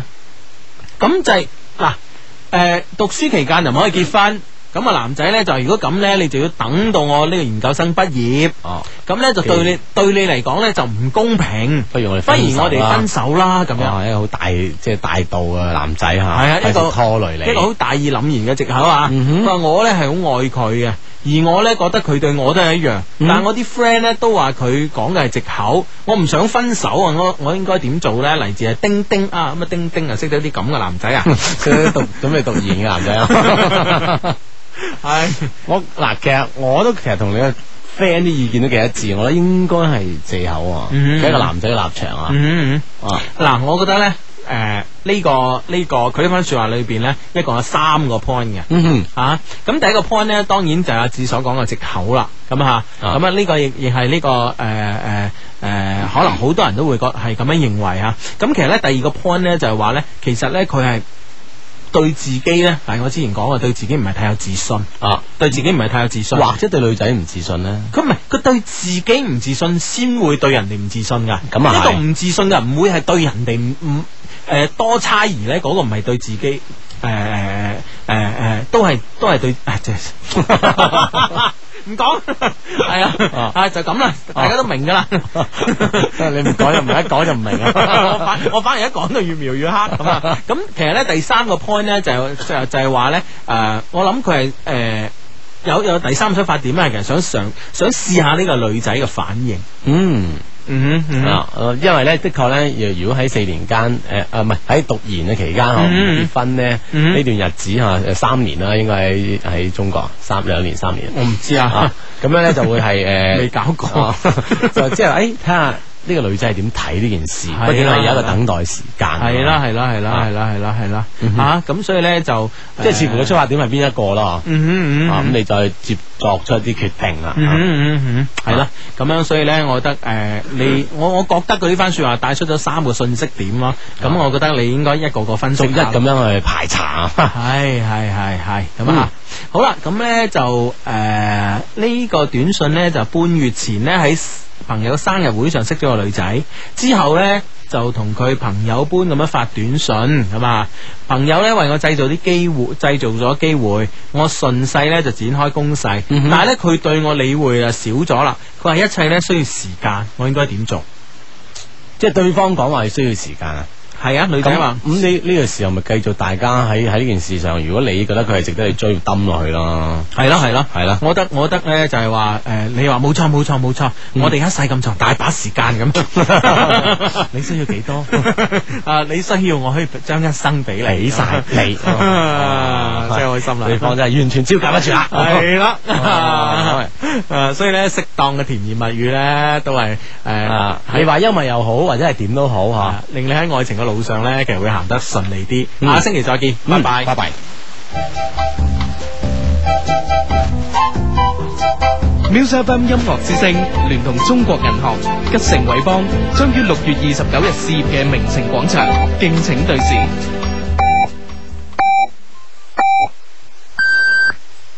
原创音乐好朋友 Music FM 为你刷新时间十一点，我系钢琴女生廖俊嘉。